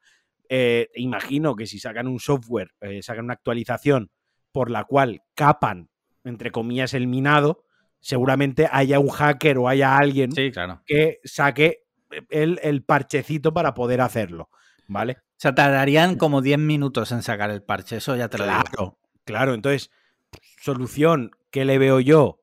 Pues yo qué sé. Pues que solo se pueda comprar una por persona. Algo así estilo, mira, tú mm, en PC Componentes, en Amazon, en la propia página de, de GeForce, de Nvidia, en MediaMark, en la tienda de tu barrio de aquí abajo, no, lo que pasa es que ahí es donde está Eh, ahí Muchas es veces- está el problema. Ahí sí. ahí es donde está, ahí es donde están los agujeros. Ahora hablaremos de eso. Decir, mira, solo puedes comprar una por persona. Y ya está. Una por persona. Ahora, aquí es donde vienen los agujeritos, porque precisamente las zapatillas, en las Jordans y demás, donde precisamente donde más agujeros hay, no está en la tienda Nike, Ya. no está en la aplicación Nike que hace el raffle. Eh, donde está, está en los pequeños distribuidores Sí. en las pequeñas tiendas de barrio de zapatillas que pueden comprar Jordan y que a lo mejor piden y hacen un pedido y dicen, tráeme 20. Y de esas 20 ponen una en el escaparate y las otras 19 son ellos mismos Sí. Las que las están revendiendo en stock X. Que Sí. si te pilla Nike, que si te pilla Adidas, que si te pilla Reebok, te quitan la distribución directamente, no te, no te venden. Pero es que no pasa, es que no revisan esas cosas. Bueno, no están hace- Hace poco, Bueno. no sé si sabes, y te lo comento rápido, que hubo una noticia que la vicepresidenta de no sé qué de Nike había tenido que, que ¿cómo es en español? Refuse. Parezco pantomima full, coño. Cuando tú dejas tu trabajo, eh, eh, dimitir. Había tenido que dimitir porque habían pillado al hijo revendiendo eh, zapatillas en StockX o algo así, ¿sabes? Y era como que, eh, bueno, pues sin tener pruebas exactamente, pero estaba claro que el hijo se aprovechaba de la posición de la madre para eso. Claro, muy heavy, El hijo, le- el hijo podría tener acceso a las que le diese la gana. Pero, Pues- ¿cómo de gitano tienes que ser que si tu madre es un, tiene un puesto de ese nivel en Nike, tío, no te hace falta eso? No te hace falta nada. no te hace falta. nada. A ver, que yo puedo entender que si estás en ese puesto, en lugar. A ver, lo que yo puedo entender que a tus cuatro amigos de confianza les consigas las Jordan 1 Off-White Sí. que lleva Rosalía. Pero porque son tus mejores amigos, ¿no? Y, y las sacas pues a tus amigos. Eso yo lo justifico y lo veo normal. Sí. Y otra cosa es que hagas el negocio de la hostia. Eso está feísimo. E insisto, muchas veces son las tiendas de barrio, las pequeñas Sí. tiendas, eh, las que eh, hacen estas prácticas. Sí, se saltan recuerdo- lo- lo- las yo de recuerdo hace- y ese tipo Yo de cosas. recuerdo, recuerdo hace años, porque yo ya de todas estas cosas paso, porque me da muchísimo, o sea, le he cogido un asco tremendo a todo este mundo, las zapatillas, desde que ya ha, ha eclosionado el boom, le he cogido asco. No porque yo no soy de esa gente de cuando algo se pone muy de moda le coge asco porque Sí. se pone muy de moda. Todo lo contrario, yo soy de los que creo, y lo he dicho alguna vez en el podcast, que si los videojuegos se ponen de moda y llegan muchísimos jugadores a los videojuegos, ¿no? Ujú. Eh, hasta estarán los true gamers que darán por culo, ah, mira esto, está, no sé qué, pero en realidad bueno para todo, porque si se venden más videojuegos, hay más dinero en la industria que lo que va a hacer es que hagan juegos Mejores- más guapos, sí. mejores juegos, ¿vale? Esto funciona, así funciona el mercado, básicamente. Entonces, es bueno, es como si a mí me gusta Rosalía, vuelvo a poner el ejemplo, porque la acabo de nombrar, o me gusta Zetangana, y ahora vienen de repente 3 millones de personas y empiezan a escuchar a Zetangana, yo en realidad me tengo que alegrar, porque eso lo que va a hacer es que Zetangana tenga, Sony le ponga dinero para su próximo disco, que Sí. siga produciendo contenido, que es lo que a mí me gusta. Si me pongo en plan capullo de, no, es que ahora se ha hecho mainstream, ahora todo el mundo lo escucha, pues a mí ya no me gusta, pues tú eres un normal, tú eres gilipollas. Pero con la zapatilla, a mí lo que me ha pasado es que ha habido una amalgama de gente que en su puta vida ha tenido ningún tipo de interés por el asunto, ¿vale? Y que de repente ha llegado de tres años para aquí y se han vuelto locos y han eh, generado la burbuja esta de la especulación de que yo no me voy a comprar una zapatilla y demás, y le he cogido muchísimo asco al asunto. Porque yo cuando, eh, o sea, todos los reyes, a mí todos los reyes me caían unas Nike, todos los años en reyes. Por las buenas notas me caían unas Nike.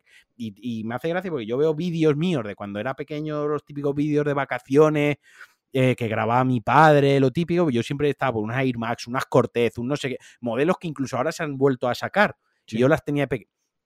O sea, que me han gustado toda la vida las zapatillas. Y es una cosa que ya he dejado de lado porque me da asco en lo que se ha convertido. Pero asco, me repugna. Yo es que ¿sabes? eh, no estoy dispuesto a participar de- del tema de la reventa. O sea, eh, Eso aparte. el otro día, el jueves pasado, sa- salió una colección de Nike por Supreme y quería pillarme unos calcetines. Estaba dispuesto a pagar porque Ya ves, unos calcetines que no los va a ver Sí. nadie con el Eh, pantalón largo encima. Exacto. Pues yo lo quería, me hacía ilusión. Estaba dispuesto a pagar lo que costaban, que eran 20 euros un par de calcetines de Nike por Supreme. Tío, no hubo manera. Y ahora te metes en StockX, tío, y te, te- eh, o sea, costaban como a- el mismo día, ¿eh? te digo, un poco más tarde, ya estaban en StockX a 60 euros, tío. Es que me, me, me toca los cojones porque se van a pudrir ahí, porque seguramente nadie los va a comprar, ¿sabes? No, no, no, claro, claro. Y, y me Y- jode, me jode muchísimo, tío. Porque No, no, es, ya que es te una digo, mierda, yo- tío. Yo con el tema de las zapatillas estoy out totalmente. Ya no Mira, estaban a interesa para 60, nada. eh, los calcetines ya van a 40. ¿Por qué? Porque es verdad, porque No, la gente eh, tampoco La gilipollas, gente también tío. está hasta la polla, tío. Y yo, ya te digo, yo estoy hasta los cojones de, todo el rollito este de la zapatilla, de que todo el mundo se vuelve loco. Se compran, la- hay gente que se compra zapatillas sin ningún tipo de criterio. Sí, o sea, las compran por, por comprar. sí, O sí. sea, sin ningún tipo, o sea, feas, da igual, las compro. Y es como, y ya está, y pues bueno, pues, pues ok, Sí. pues ya está, tienes muchas zapatillas, enhorabuena, una palmadita. en la Y volviendo al, te- siguiente, vol- sigue- siguiente. volviendo al tema de, la- de las gráficas, pues es una mierda a muchísimos niveles, porque desde Pues el sí. chaval que se quiere montar un PC gamer, eh, está empezando y, y- y evidentemente no tiene para pagar mm, 2.000 euros de una gráfica, porque es que además las gráficas baratas también han subido de precio, ¿no? No, no, no, al revés. Lo que ha pasado con las últimas en Nvidia es que la, la relación potencia-precio de la última gama que han sacado, de la última generación, está muy bien ajustada. Ah, o sea, vale. son gráficas que por la potencia están muy bien de precio, súper Vale, vale, vale. atractivas, pero súper, súper, súper atractivas, ¿sabes? Muy accesible. O sea, yo creo que nunca había sido tan accesible tener una gráfica tan potente para el momento en el que se... O sea, de lanzamiento, las gráficas de lanzamiento siempre habían sido más caras de lo que ha sido esta generación de lanzamiento. Entre comillas, por así decirlo, nunca había sido tan accesible a nivel económico tener una gráfica de última generación el día que se lanza, ¿vale? Sí. Para entendernos, para entendernos, ¿vale? Entonces, claro, ahí está, desde la persona que le mola el PC gaming y se quería renovar la gráfica, pues le hacía ilusión. El chaval que se quiere montar su PC porque lleva tiempo ahorrado. Sí, sí, sí. El tío que, el, el tío, la tía, la persona, eh, la manzana, que trabaja con el ordenador todos los días porque edita vídeos, hace renders y es una herramienta de trabajo y a lo mejor pues lleva 10 años sin actualizar su equipo de trabajo por X motivo y dice, mira, pues este año me lo actualizo. Pues tampoco te lo puedes actualizar, o sea, afecta a muchísimas cosas. Sí, sí, sí. Y luego todo el tema este de las criptomonedas, el minado, que afecta directamente al mundo en el que vivimos. O sea, porque es un mal gasto energético brutal, sin entrar ya en temas éticos, ¿vale? Porque ya cada uno que haga lo que A quiera. ver, yo pero, ahí- A ver, a ver, yo qué sé. mm, ¿Vas a criticar al que contamina No, minando no criptomonedas digo- mientras, no digo, no digo tú Sí, en sí. concreto, mientras tú llevas un coche gasolina Sí, sí. o ya es un coche Todos diésel de hace, de hace 20 años, que, que- que obviamente, pues si ya es un coche diésel de hace 20 años, probablemente sea porque no te lo has podido cambiar, no por gusto, pero el coche diésel de hace 20 años contamina una auténtica burrada, a lo, a lo que voy, ¿no? Es como, pues bueno, mm, sí, está mal, eh, obviamente es una putada, pero si no, y, y debería, no sé cómo se Es no sé- solucionar el asunto, exacto, es que no sé cómo, claro, le- cómo se podía meter pero- mano a eso. tan, tan malo, si nos ponemos a señalar la maldad, tan malo es, tan malo es el que contamina porque mina, como el que contamina porque come carne, por ejemplo, Pero, porque la carne Pero de todas formas, sí, de la todas industria formas, cárnica. a lo que yo A voy, lo que no voy- es- Sí. Sí, perdona. Continúa, continúa.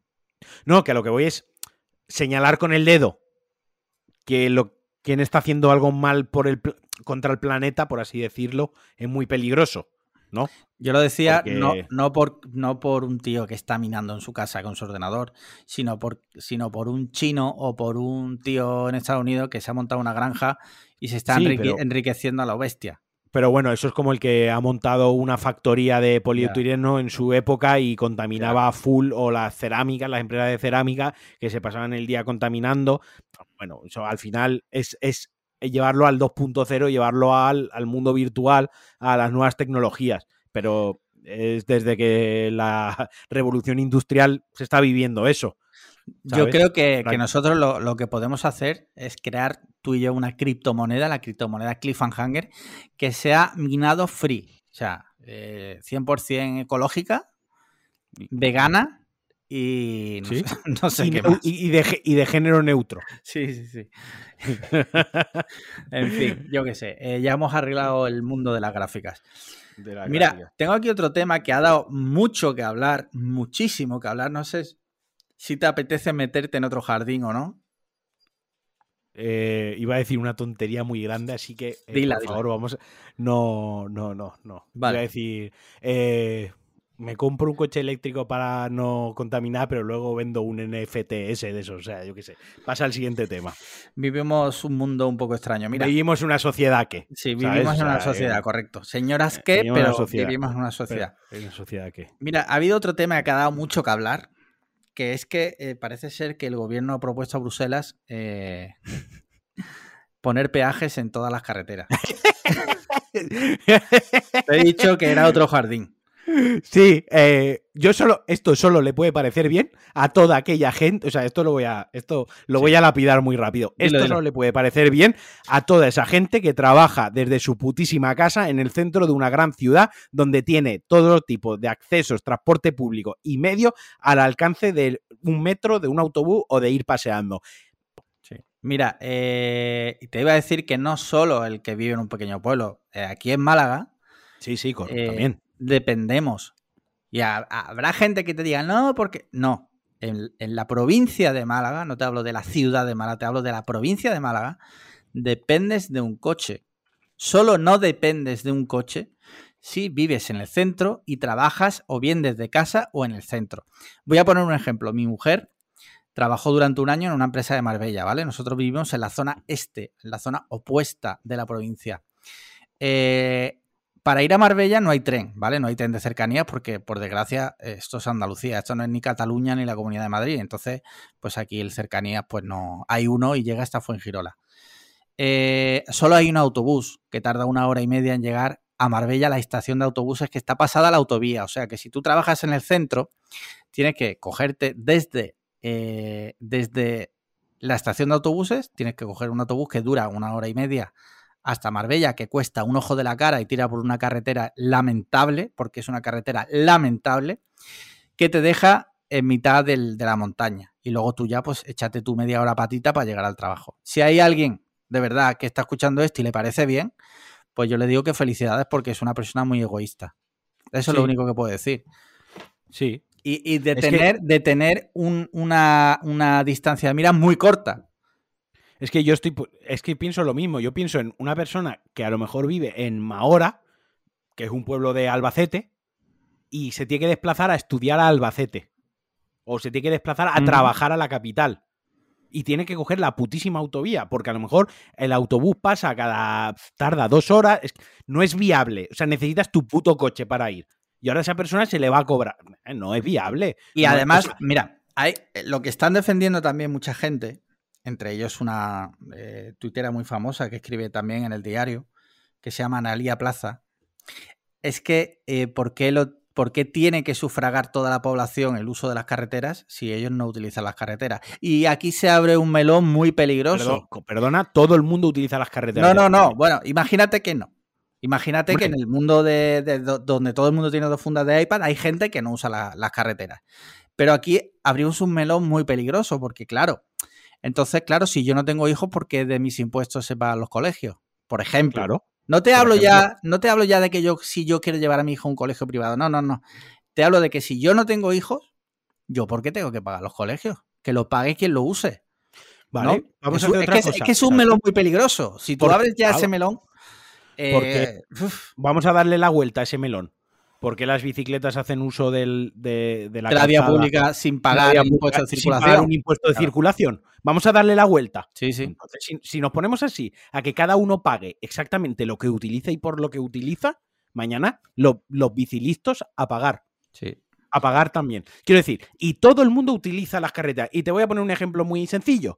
Tú ahora mm, te pones muy malo y tiene que ir una ambulancia a recogerte a tu casa y te tiene que llevar a un hospital que está fuera de la ciudad por una autovía. Tú has usado esa puta carretera. Obviamente no estás conduciendo tú, pero estás yendo por esa carretera. Todo el mundo utiliza la puta. Las carreteras nos sirven para todo. Y, e insisto, para transportar nuestras mudanzas cuando nos vamos de una ciudad a otra, para transportar lo que pedimos a Amazon que nos gusta que nos llegue al día siguiente a nuestra puta casa, para cuando nos vamos de viaje al aeropuerto hay que coger un taxi, un Uber, un Cabify o lo que sea y utilizas la carretera para irte hasta, hasta el aeropuerto. O yo, que no cojo el metro, porque de mis impuestos tiene que pagar también Eh, eh, la infraestructura del metro. Sobre Lo todo mismo que porque dice- el transporte Lo mismo público. que dice esta persona, esta persona que se cree muy lista, pero que en realidad es más tonta que un guisante. Pero es que esto también la- que lo, ha dicho también. evidencia. Lo ha dicho también el director de la DGT, ojo. Yo creo que lo dijo y no pensó muy bien lo que estaba diciendo. Porque dijo que lo pague quien lo use. Que es como, bueno, mm, entonces vamos a reformular todo el sistema del Estado español. Porque, bueno, todo el Estado de Derecho español, porque Claro, si aquí cada uno porque paga en función de lo que entonces, utiliza. pues, bueno, pues entonces vamos a ser como Estados Unidos, por ejemplo. O como Singapur o como Dubái, ¿no? Que si ahí no hay impuestos, entonces Yo ya pienso cada uno que que- pague lo, lo que usa. yo pienso que, eso, que es una postura muy, muy egoísta y, para, y muy, muy demagoga y muy de quedar bien cuando la dices, queda, suena muy bien, pero al final las carreteras nos sirven para todos de una manera directa o indirecta, todos la utilizamos. Cuando tú vives en otra ciudad y tus padres van a visitarte, pues a lo mejor cogen el coche y van en coche a visitarte. Eh, ¿Qué hacemos? ¿Que paguen tus padres para ir a visitarte? Igual ya no te parece tan bien. Es que ¿no? te, voy a, te voy a decir, mira, y te voy a decir algo más, porque es que yo le he estado dando mucha vuelta a esto, porque mira, yo te- tú lo sabes, yo tengo una empresa, tengo varios empleados, mis empleados están todo el día en la calle con una furgoneta, están trabajando en la calle, entonces están yendo para acá, para allá, a Belén Málaga, de Belén Málaga fue en Girola. entonces, claro, yo le di mucha vuelta a esto. Eh, la gente, la gente que está defendiendo esto, en el fondo son gente muy privilegiada quieren darle la vuelta al argumento y decir que es que el que usa coche es el privilegiado. No, perdona. El privilegiado eres tú. Que con la infraestructura que tú tienes de transporte público te vale, pero es que el 90% de España no es así. No, no tiene. O sea, o sea, es que no es así. Eh, Es que mira, por, por un ejemplo, hacer un, Bala- un Valencia-Málaga, un Valencia-Málaga, Sí, eh, o te haces 14 horas de autobús, sí. prácticamente, 12 Muy, horas de autobús, muy muy, agra- muy agradable. agradable, 12 horas de autobús que va por una carretera, por cierto, Sí. o te coges un tren, primero te coges un ave a Madrid y de Madrid te bajas o a Málaga o a Sevilla, donde de, Sevilla coges otro tren para irte a Málaga. Quiero decir, no han puesto un corredor mediterráneo ferroviario que baje, que una todo el Mediterráneo desde Barcelona hasta eh, Estepona. ¿sabes? No hay una red, no hay un tren que recorra todo el Mediterráneo, porque si lo hubiese, pues probablemente muchísima gente haría Es que- uso de él. Es que, mira, a mí- yo, por ejemplo, que, que uso mucho, hago mucho el trayecto, a mí conducir seis putas horas, seis, siete horas que se me van de coche, a mí no me, yo no lo hago por gusto. Si hubiese un puto tren, ya te aseguro yo que, el, que cogería el tren, pero no tengo la suerte de que ese tren esté. Lo que tengo que coger es un ave a Madrid, hacer una pirueta con triple tirabuzón, cruzando los dedos, de que no le pase nada al ave y no pierda el siguiente tren, que encima me cuesta una pasta porque hay que pagar un ave y hay que pagar o luego otro tren, eh, no me lo ponen fácil. No Sí. me lo ponen fácil. A lo que, final- y si te parece por cerrar, eh, yo estoy dispuesto, o sea, estoy dispuesto, yo estoy de acuerdo que hay que repensar toda la infraestructura de, de- de- el tema del coche, estoy de acuerdo.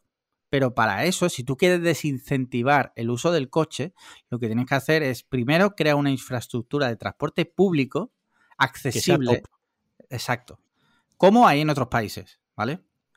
Eh, pon, eh, por ejemplo, un cercanías de Málaga al Rincón y en el Rincón, para la gente de Vélez Málaga que va a tener que usar el coche, pones unos eh, parking gratuitos para el que vaya a utilizar ese tren de cercanía. O sea, tú lo que no puedes decir es, primero te cobro más y luego ya veremos. No, perdona.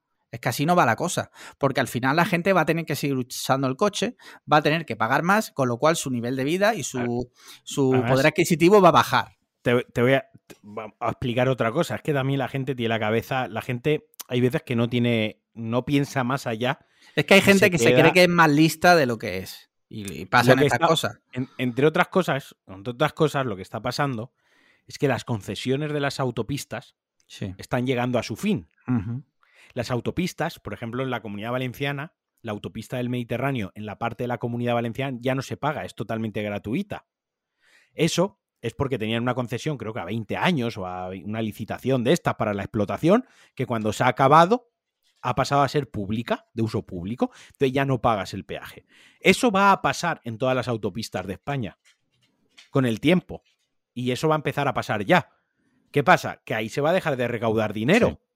Porque si poco a poco todas las autopistas pasan a ser de uso público y ya no hay pago, va a llegar un momento que no es que lo que quieren es, es que ya no se va a pagar ninguna autopista. Solución, se pagan todas las autovías a nivel nacional, a tomar por culo. Y, hay un trasfondo ahí que la gente no se para a pensar. O sea, realmente es porque van a dejar, están empezando a dejar y van a dejar de recaudar dinero de las autopistas de pago. Y la solución que han encontrado es que las autovías paguen. Eso tampoco está bien. Es que hay gente, mira, hay gente que después de yo leer mucho en Twitter sobre esto, he llegado a la conclusión de que hay gente cuyo eh, eh, fin, o sea, cuyo, digamos, su, su razonamiento final es que paguen más para ellos es que paguen los de los coches que para eso son de derechas. Esa es la conclusión a lo que yo he llegado.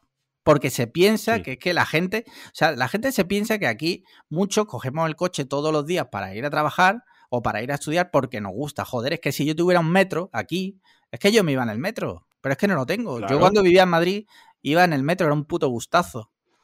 Que yo de hecho, yo mira, yo lo digo, yo cuando estoy ahí en el rincón, hay veces que tengo que ir al centro de Málaga y yo me cojo el autobús. Yo para ir a tu casa he cogido el autobús. Y Sandra, mi pareja, se coge el autobús todos, los días, a trabajar. Y hay coche, y tenemos coche en casa, ¿eh? Sí, sí. Que podría irse en coche o la podría llevar yo y podría volver. Y ella coge su autobús. Y yo para ir al centro, muchas veces que voy a recoger la que he quedado para comer, que voy a pasar la mañana y tal, yo me cojo mi autobús, voy y vuelvo. ¿Por qué? Porque hay un autobús con una frecuencia pues cada 10, 15 minutos, aceptable, que tarda 25 minutos en llegar al centro, que bueno, pues relativamente no es ni caro ni barato, está, es asumible, y lo cojo, teniendo mi coche, pero prefiero irme en autobús. O sea, si yo no soy, quiero decir, que somos seres racionales y coherentes, y cuando te ponen las facilidades, de lo mismo me pasaba cuando yo vivía en el centro de Valencia, el, cercanía yo lo tenía abajo de mi casa y en siete minutos de reloj el cercanía me dejaba en la puerta de mi trabajo. Y yo tenía moto, y yo tenía coche, yo tenía sitio donde aparcar la moto y, el coche bajo de mi casa. Y tenía sitio donde aparcar la moto y el coche en la puerta de mi trabajo, en mi propio trabajo. Y yo me sacaba mi bono de transporte público, mi bono de la Renfe de cercanía mensual, y yo todos los días iba y volvía a trabajar en el cercanía. Iba en el tren. ¿Por qué? Pues lo tenía abajo de casa, me dejaba la puerta, era accesible, tenía un, precio, el bono mensual creo que eran 43 euros, y al final decía, oye, ¿para qué voy a mover el coche? ¿Para qué voy a andar con gasolina? Esto, lo otro, oye, si por 43 euros voy con el tren, voy, vuelvo, no tal, y yo lo hacía, pero porque tengo la posibilidad. Pero claro, si mañana me mudo, yo qué sé, a la Carlota... de abajo me, mudo a La Carlota, que eso está a 50 kilómetros de Córdoba, y tengo que ir a trabajar a Palma del Río, que es otro pueblo que está a otros 50 kilómetros de Córdoba, pues tú me dirás qué tengo que hacer para ir de La Carlota a Palma del Río. Pues tendré que coger mi coche. Pues probable, 99% seguro de que tenga que coger el coche. Segurísimo que sí. ¿Sabes? Y esa es, la, realidad. Es que sobre todo porque es que es súper peligroso lo de que lo pague quien lo use, porque el transporte público está eh, subvencionado con los impuestos. La gente, mucha gente se piensa que, el autobús le cueste un euro ochenta o el tren o lo que sea, es que ese es su precio. No, ese es su precio subvencionado, que se paga con los impuestos de todos los ciudadanos. Si tú ahora me vas a hacer a mí pagar por bueno, ya me cobras por aparcar, porque en Málaga, desde luego, no, no, puedes aparcar prácticamente en ningún sitio. Me cobras por el impuesto de circulación, me cobras por los peajes. Pues entonces yo no quiero pagar el transporte público, que no lo uso. Mira, me cobras por la ITV, que vale una pasta. Sí, 40 que recordemos que hay países que hay países donde no hace, no hace falta ITV. En España, pues bueno, vivimos en un país donde hay que pagar ITV. pagas impuesto, impuesto de circulación, pagas impuesto de matriculación, pagas impuesto de hidrocarburos. Sí. Pagas IVA de la gasolina. Eh, estás pagando un montón de impuestos. Seguro obligatorio. De, seguro, pero bueno, el seguro no lleva impuestos. Pero es obligatorio. ya, pero Es obligatorio, pero no lleva impuestos. Bueno, eso no lleva impuestos. Yo estoy diciendo cosas que llevan impuestos. Que van el dinero de Estado. Que, vale, o sea, el coche, utilizar el coche lleva una serie de impuestos, bastantes, no uno solo, de manera directa o indirecta, pero los lleva. Quiero decir, ya estás pagando impuestos por, por ello, ¿no? Entonces, es muy peligroso porque entonces yo digo, vale, pues si yo no cojo el autobús, yo no quiero pagar el impuesto del transporte público de no sé qué, ¿no? O, el, o la tasa de reciclaje que se paga y hay gente que no recicla. Hay gente que recicla y gente que no, pero todo el mundo paga la tasa de reciclaje porque es para los gastos de las plantas de reciclaje de bla, bla, bla, bla. Bueno, pues entonces el que no recicla en su casa, que pague más tasa que el que recicla, porque el que recicla, el que separa la basura, está haciendo que el trabajo sea más fácil, ¿no? Entre comillas, si ponderamos, está haciendo menos gasto de las plantas de reciclado. Claro, si, todo, el mundo recicla, no tiene que haber nadie en la planta. Claro. o sea, si nadie tira papeles al suelo, no hacen falta barrenderos. No, no te jode. Si nadie roba, no hacen falta policía, ¿no? Exacto. Es que, quiero decir, pues. Es muy peligroso, ese argumento es muy peligroso y no. peligroso. En España no, no queremos abrir ese melón porque eh, ya con tal y como estallan ciertos partidos y ciertas ideologías, si tú abres ese melón, que ojo que a lo mejor sales perdiendo, ¿eh? Totalmente, totalmente. De todas formas, también te digo que ahora ya eh, a modo personal totalmente, yo creo que eso no lo vamos a llegar a ver. Yo creo que eso no. Porque esto además creo que es una cosa para 2026 Sí, 2024 eh, creo. 2024, ¿eh? para entonces Pedro Sánchez eh, lo habrán colgado de algún lado porque habrá, sido, juzgado como, como asesino de ciento y pico mil personas por el coronavirus. como genocida, no, pero probablemente, probablemente Pedro Sánchez no salga elegido otra vez en las próximas elecciones. Probablemente en las próximas elecciones esto gire hacia la derecha, probablemente y simplemente por él y lo tumbarán, lo tumbarán. Sí, nada más que por llevar la contraria. Por, llevar la contraria y porque como tú has dicho, muy bien has dicho, desgraciadamente está ese sentimiento que tener coches de derechas lo cogerán como un símbolo, lo, harán una bandera. Y de hecho regalarán un coche a todos los ciudadanos. Yo, yo apuntad esto, guardad esta grabación, harán de la, de la libertad de conducción por las autopistas y autovías españolas una bandera y lo entonarán como un discurso y la cosa cambiará. Quitarán todos los eh, límites de velocidad, ¿no? Porque. Bueno, recordemos que Rajoy fue el presidente que bajó el límite de velocidad de 120 a 110. Y, algunos, dirán que, eran, que, es facha. Cuando la crisis económica lo hizo porque si ibas a menos velocidad ahorrabas combustible. Y entonces ahorrabas dinero y era una medida de ahorro. Luego ya tal, el tema del gasto que supuso todas las pegatinas encima de las señales de 120 a 110. Pero ese otro tema para otro podcast, para otro especial. Pero, vaya. Pues sí, mira, ya apoyamos otro tema que ya está finiquitado. Sea, este tema ya, nos hemos quedado sin oyentes entre el primer tema y el segundo y el tercero, o sea, el tercer tema ya nos hemos quedado ya sin oyentes. Mira, eh, si te parece ya último tema troncal y ya pasamos a tema videojuegos un poco más desenfadado, aunque a R Mayayo desconectará el podcast en ese instante, pero bueno, hasta ahora yo creo que le puede estar interesando. Sí, eh, bueno, R Mayayo... Uh. me, reservo mi opinión. Mira, otra noticia. Seth Rogen no volverá a trabajar con James Franco nunca más por las acusaciones de, de, acoso sexual que ha recibido James Franco. ¿Qué te parece esto? eran amigos, ¿eh? esto me... A ver, me parece. Eh, esto es otro melón bueno, ¿eh? Esto, esto me lo podías haber pasado. Me lo podías haber pasado. Es que si te lo, paso, te lo preparas. Entonces, quiero. Esto es eh, Cliffhanger Raw, sí. El tema está en que lo primero de todo es, eh, yo no he visto las acusaciones vertidas sobre Jace Franco. Yo me he enterado hoy, ¿eh? No lo he visto. La segunda parte está un poco que ellos eran amigos íntimos, eran como tú y yo. Es como si mañana vierten unas acusaciones eh, que, tú has acosado o has abusado y yo directamente mm, digo públicamente además, dejo de, dejo de grabar nada con Alex Liam. Quiero decir, yo podría decirte, creo yo, creo yo, en petit comité, mira Alex, tío, después de esto lo que ha pasado, yo no quiero grabar contigo, pues porque, no sé, tío, por, hasta que esto no se esclarezca. Pura, supervivencia también, quizá. Sí, porque no quiero que me metan en el. Pero, pero en petit comité. Pero creo que cuando lo haces público, lo que te quieres es colgar una, una medallita a qué puto amo eres. Sí. En, pa- en parte, en parte, ojo, en parte. En este caso muy concreto. Yo creo que esto Seth Rogers lo hace por preservar su imagen y de Yo- manera pública. yo por tengo un tema de business. Yo tengo una tema teoría también. Que, una- si lo hiciese, que si lo hiciese por un tema de moralidad y de principio, cojonudo. Pero creo, creo, y sin haber mm, más del tema y haber indagado más, creo que en la postura de Seth Rogers puede haber parte ahí de un interés económico de seguir trabajando, Sí. de no perder trabajo, y entonces eso es lo que me escama un poquito más. Mira, yo eh, voy a decir algo.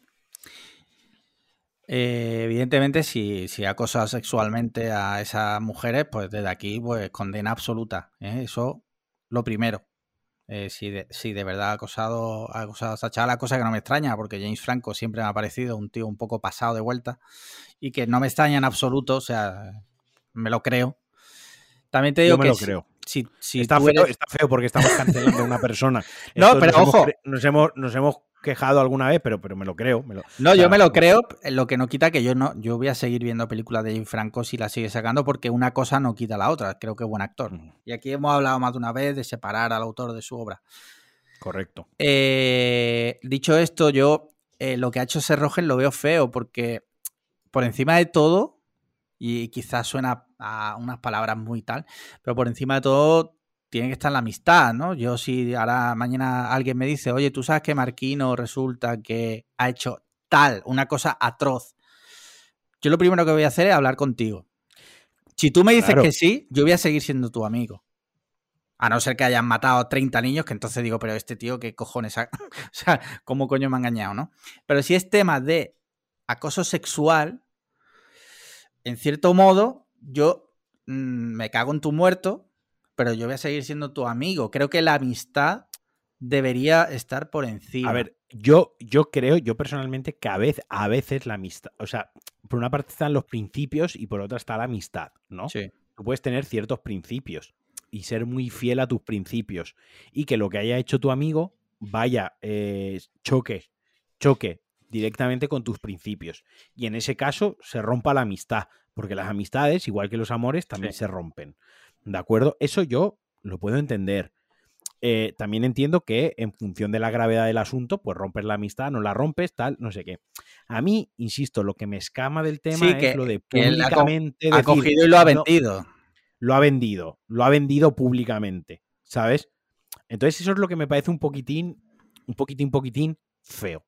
Eso es lo que me parece a mí, lo que me Podría, sí, un poco. podría haberlo hecho diga- mucho más elegante, en mi opinión. Decir Más algo en elegantemente. plan de, bueno, yo lo que tenga que hablar con Jay Franco lo, lo hablaré con él y, bueno, lo- lo que tenga que ser será. Le va un día a Jay Franco y le dice, tío, me has decepcionado como, como persona, me has decepcionado como amigo. Yo, no sé, compartí unos valores contigo, por Sí. eso éramos tan buenos amigos.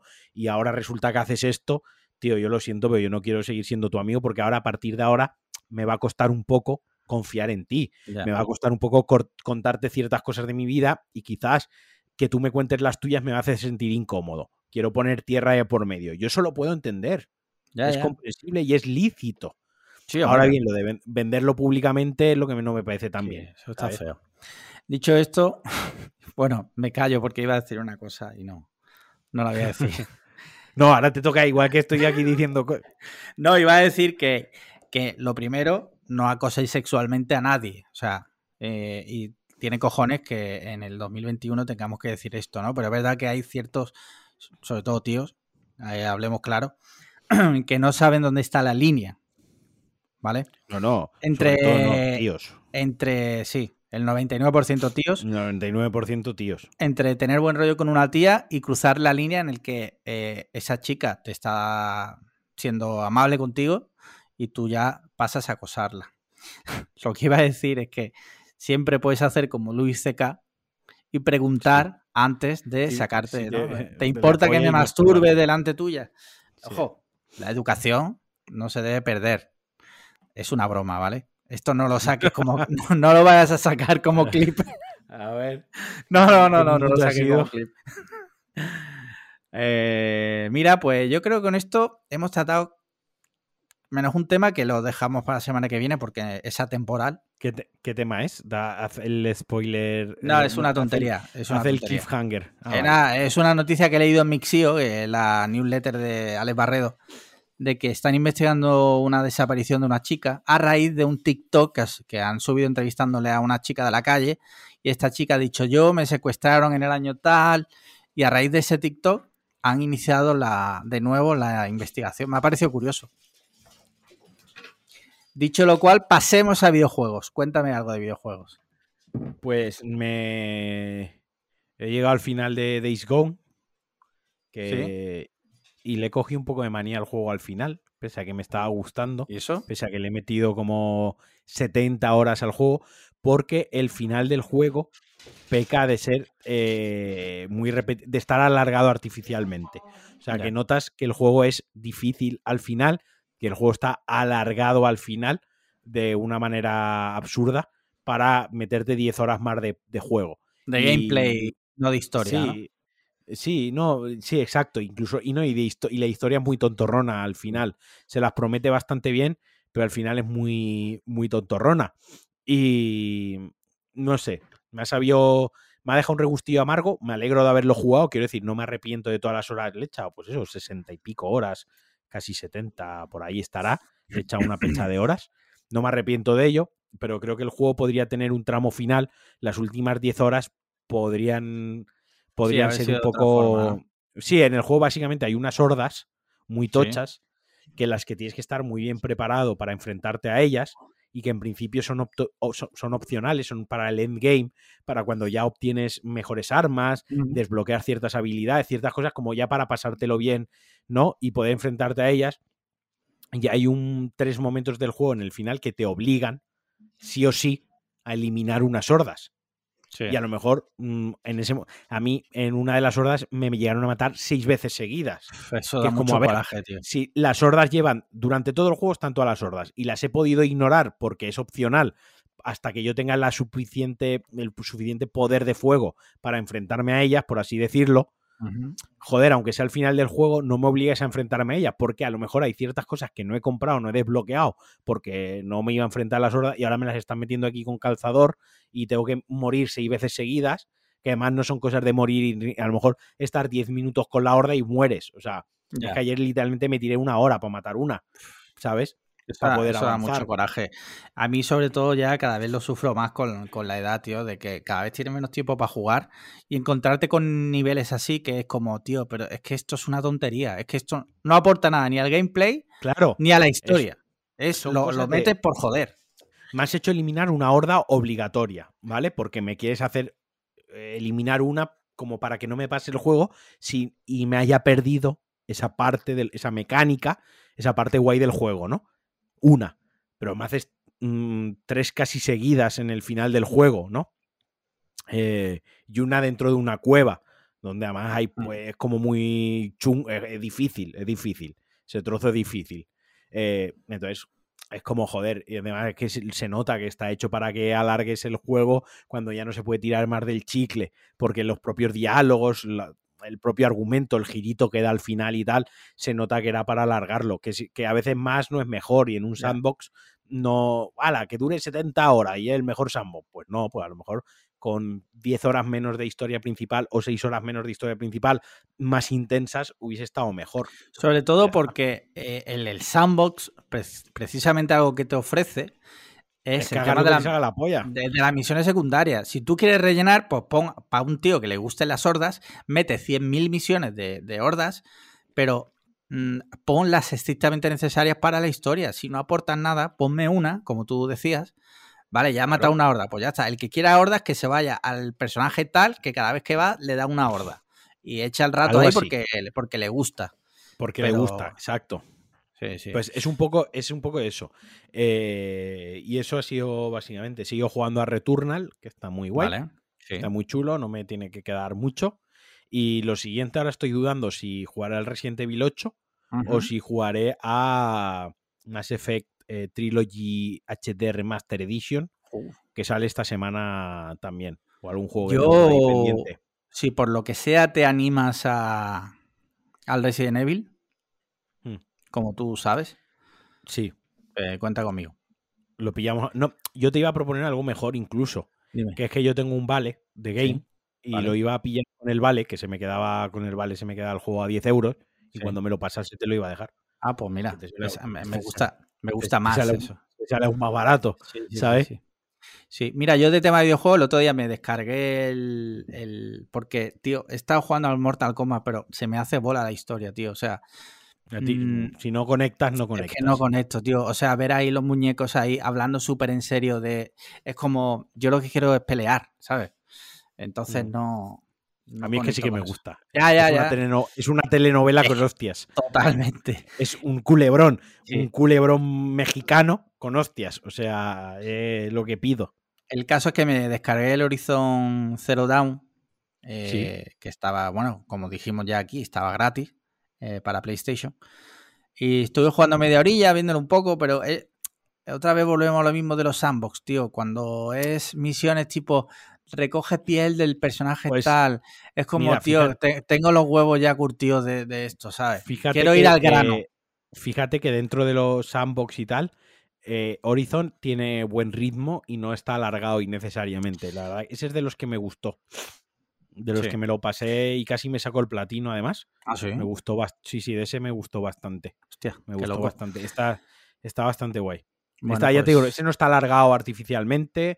La historia, sin ser la repanocha, es una historia trillada, pero Luego, está gráficamente está. Es impresionante, gráficamente, que es No, un juego de gráficamente es la PS4. polla. ¿eh? Que Sí, no es sí, de claro. PS5. Y además la versión que hay para PS5 la de PS4, que no es que hay una versión eh, tal. No, no. Y se ve que te cagas. O sea, se ve el carajo. Dicho lo cual. Dicho los videojuegos, yo quería hablar una cosa, que Dime. es que el otro día en el grupo de Telegram salió lo del tema de la dificultad, Sí. debate Sí. de la dificultad de los videojuegos. Otro jardín, ¿no? Venga. Otro jardín, ¿no? De que si la dificultad te cambiaba o no te cambiaba la experiencia de juego, si los juegos hay que jugarlos para disfrutar. Yo personalmente eh, no hablé mucho en el grupo, dije una cosa que me reafirmo en ella, que es que si un desarrollador quiere que su juego se juegue en una dificultad concreta, no le pone selector de dificultad. Sí. Y tenemos cientos de ejemplos de juegos que no tienen selector de dificultad, que el juego es como es. Y luego hay otros juegos que puedes elegir la dificultad, hasta tal punto que hay algunos juegos que te ofrecen una dificultad cinematográfica, que directamente pone Sí. cinemat- o experiencia cinematográfica. Quiero que decir, prácticamente el lo que propio- hace es mover el mando. Eh, es mover el mando. ¿Por qué? Porque el peso narrativo está en otras cosas que no es jugar en sí. Y la historia que te va a contar, te la va a contar de la misma manera, lo juegues en muy fácil que lo juegues en muy difícil. Lo que va a diferenciar es, primero, las horas que le vas a echar. Obviamente el juego es muy fácil, te lo pases más rápido. Y segundo, obviamente, el reto, para quien buscan, para quien busca retos. ¿no? Y en el grupo se hablaba del ejemplo de, de Last of Us. Eh, No es que si lo juegas en supervivencia en difícil, el juego cambia radicalmente. No, mentira. El juego es el mismo. La historia que te cuenta es la misma. Eli acaba de la misma manera. Joel acaba de la misma manera. Pepito los palotes acaba de la misma manera. Es exactamente el mismo juego. Sí. Otra cosa es que los momentos en los que tú estás jugando con el mando, te puedas sumergir más en, en- en ese rollito del sigilo, de que Sí. no me maten, de la tengo que craftearme unas vendas para curarme el brazo rápido, que viene el chasqueador, me voy a esconder y te flipes en tu cabeza, ¿no?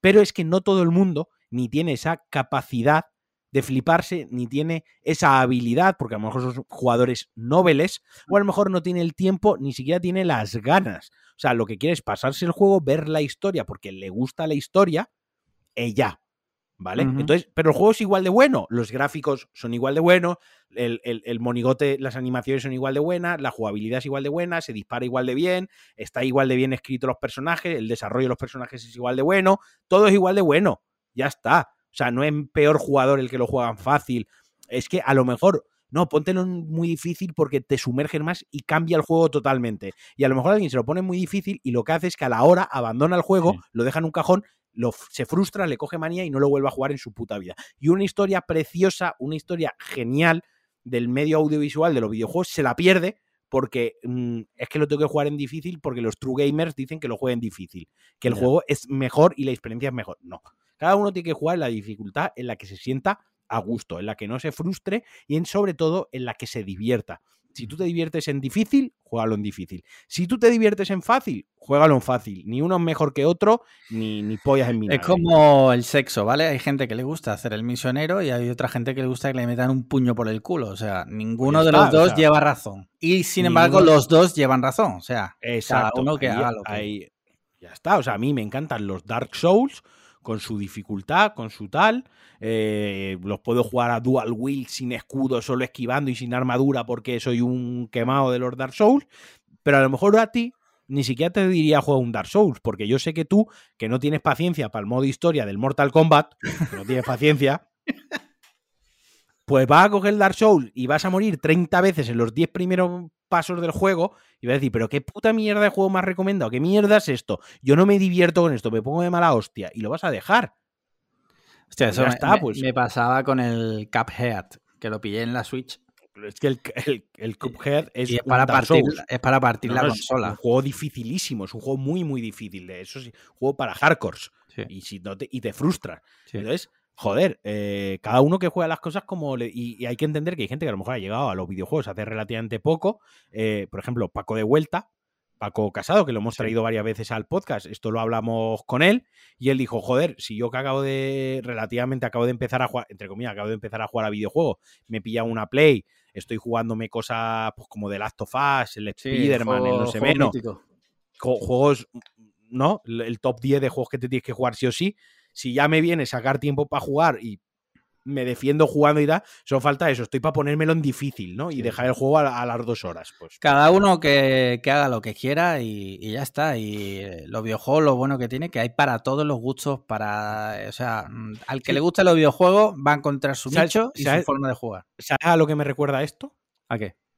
Y de manera mala, al elitismo de hay que ver el cine en versión original. Ah, bueno, ya. Me- me- me- tiene ese regusto a True Gamer. ¿sabes?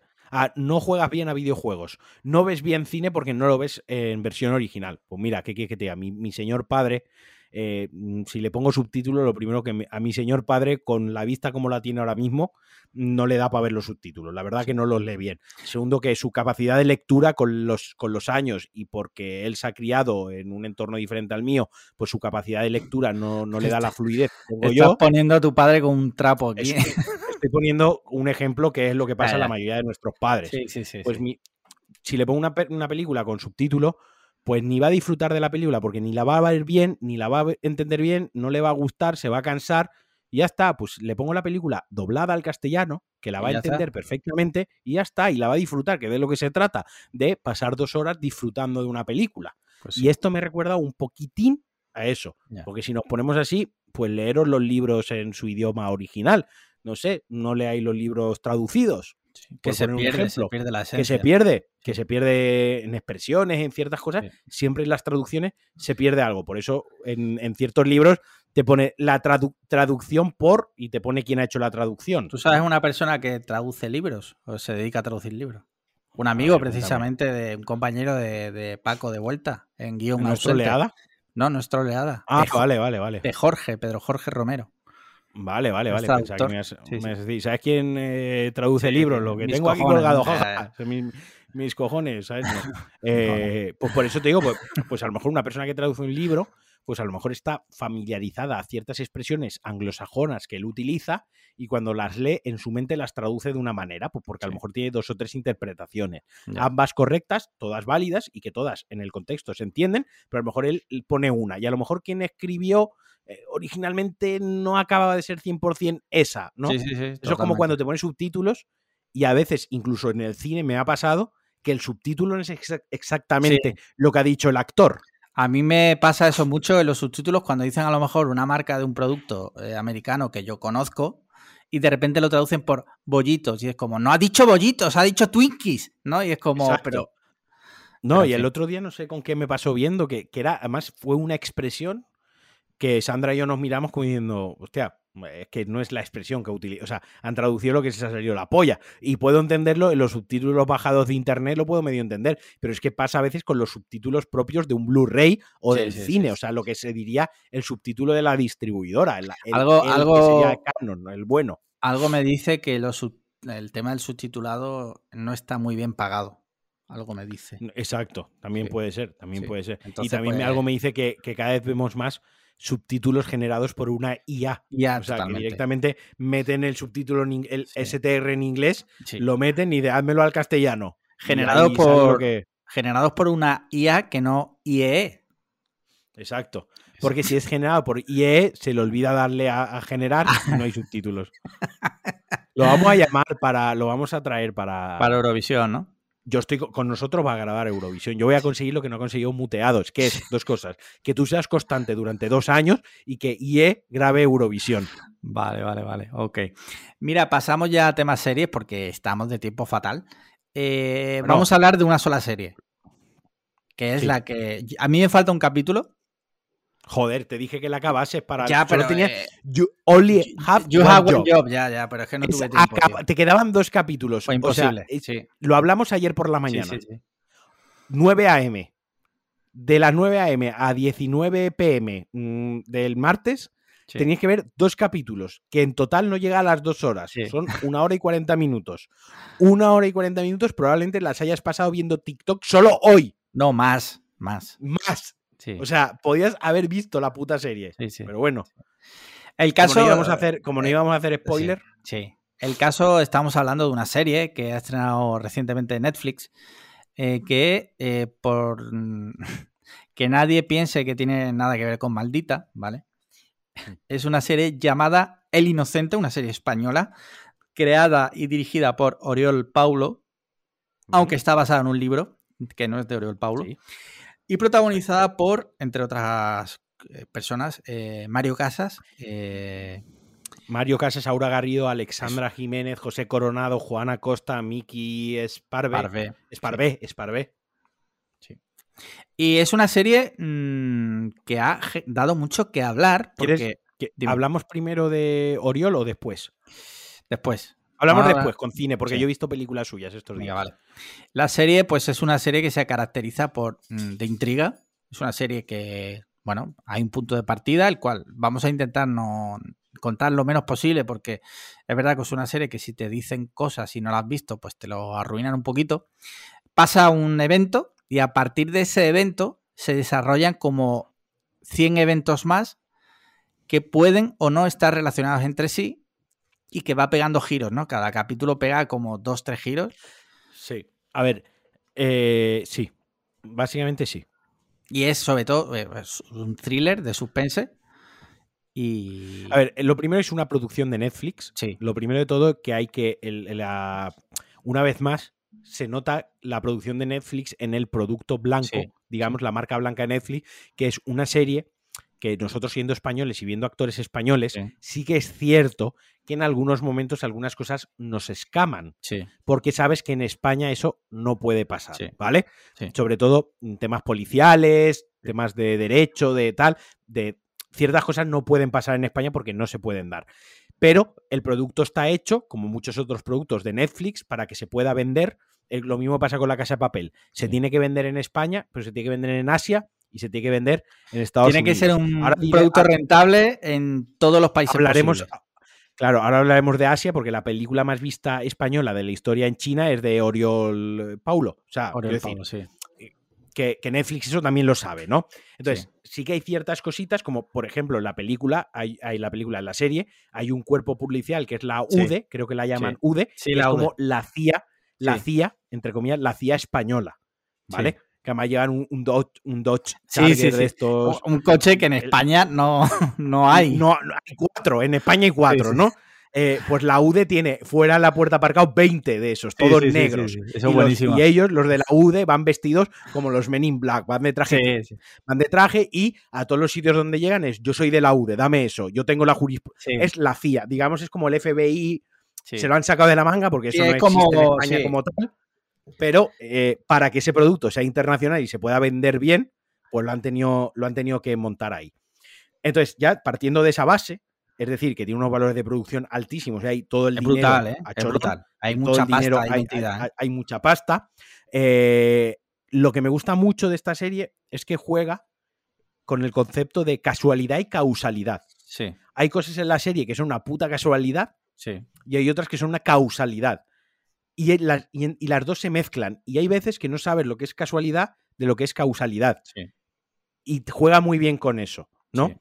Eh, aparte de que el título de la serie es brutal, está súper bien, o sea, está súper bien elegido. Juega con el propio título de la, de la serie y, juega con los protagonistas. Eh, todos los capítulos, todos los capítulos empiezan. O sea, está protagonizada por Mario Casas, eso no es, no es del todo cierto. Mario Casas es el cartel principal, pero no es el protagonista porque esta serie tiene ocho protagonistas. Cada, capítulo parte de la historia de un monólogo.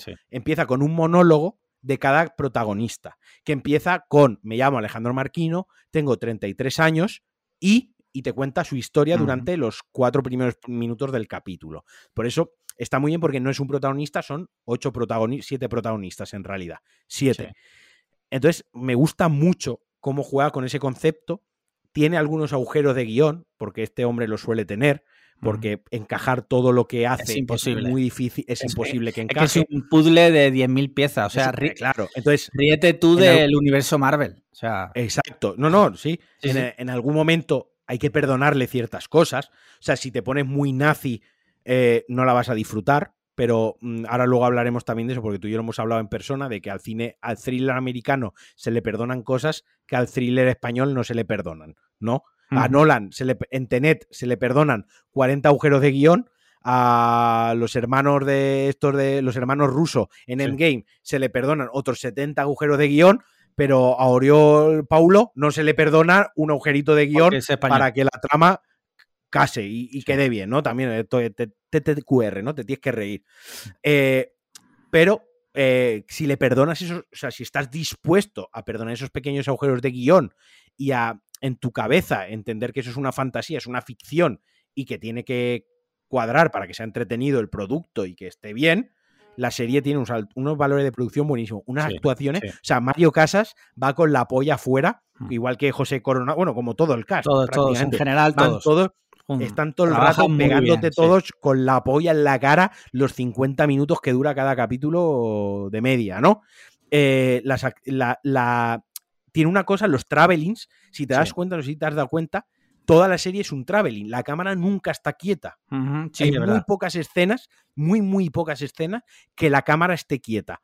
Todos son travelings. Todo es, y eso te mete, eso lo que te da es una sensación de que constantemente están pasando, aparte de que están pasando cosas constantemente, te da una sensación de acompañar, tú estás acompañando a la acción, ¿no? Por ejemplo, si se están metiéndose en un ascensor los protagonistas, hay un traveling que te mete con ellos en el te das no te da esa sensación de que estás ahí metido y te absorbe y te mete muy bien.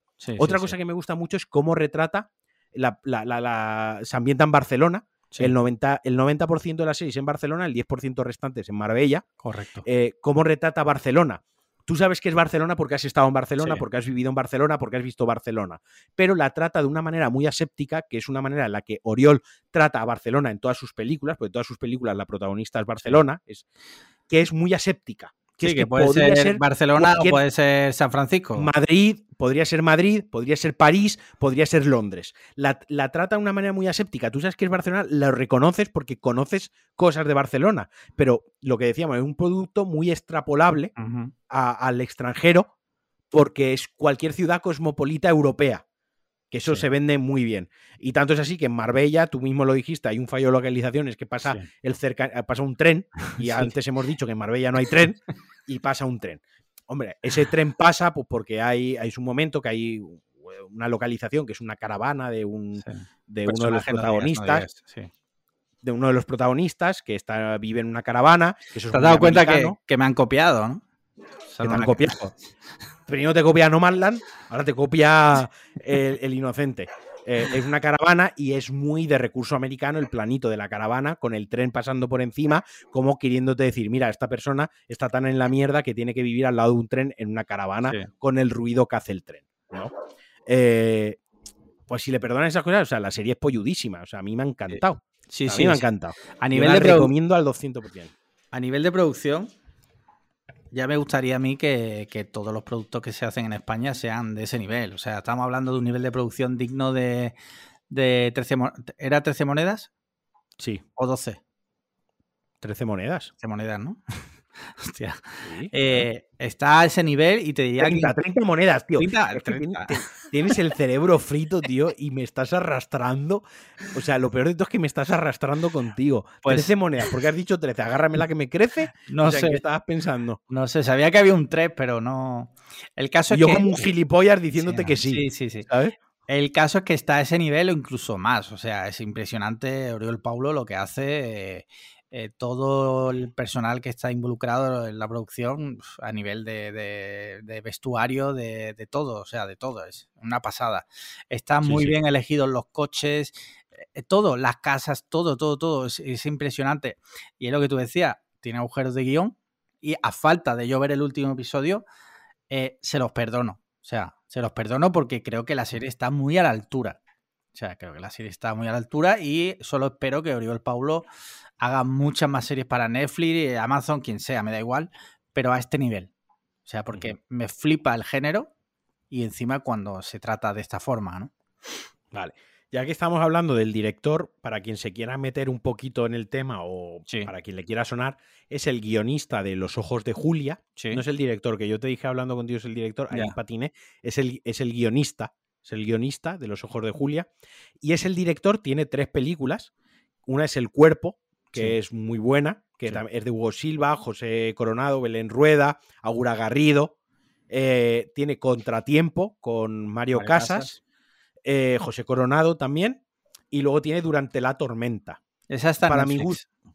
Las, no, no, y las tres están en Ah, Netflix. esa está en Netflix, vale. Claro, hombre, si el tío te estrena una serie eh, y tiene tres pelis, ah, pues las pones. Y además, creo que es Contratiempo, que es la película española más vista en Asia, en sí. China, en China, perdón, en China. La película más vista en China de toda la historia, Contratiempo, Sí. de este, de este señor.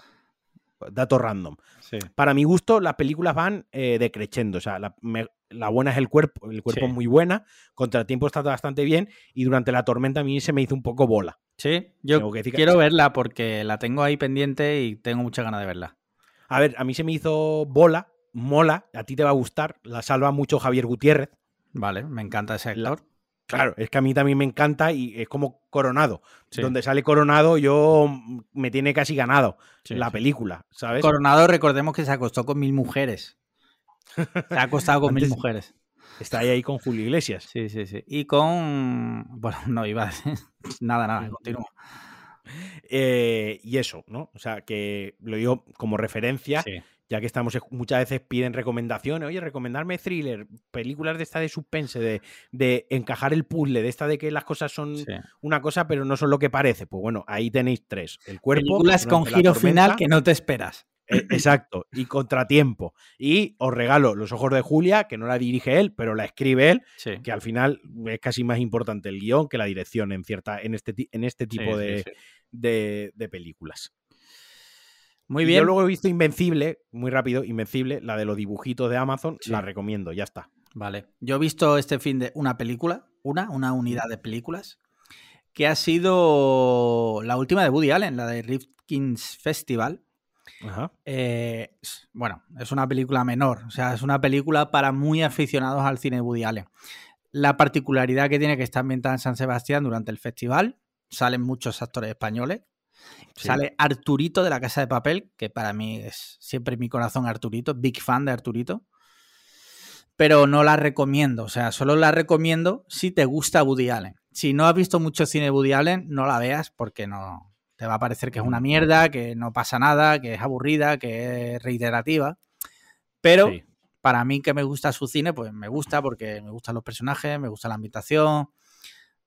A mí me gustó. Estoy, estoy viendo eh, a Enrique Arce y sale Sí. en Terminator. Sí, Dark sí, sí, sí. ¿No la has visto?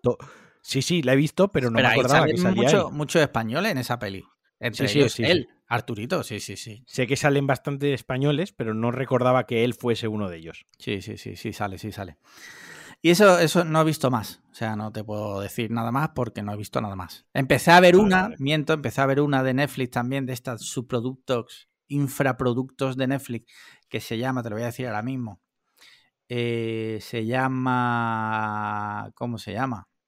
Uf, no, no la tengo ni aquí. Ah, sí, una de Amanda Seyfried, que se llama La apariencia de las cosas, Duré, Ah, joder, tío, eso, eso es malísimo, tío. duré 15 minutos.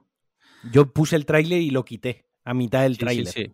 Pues duré 15 minutos y de repente me puse con una la primera serie que pillé de Disney Plus que se llama Station 19. Eh. Bueno, Estación 19, Station 19, de bomberos, que resulta que cuando ya llevo medio capítulo me entero que es un spin-off de Anatomía de Grey. Y digo, bueno, pues Ah. para adelante. He visto dos Pues capítulos, no sé si durarán mucho, pero. Y ya Muy está. bien, muy bien.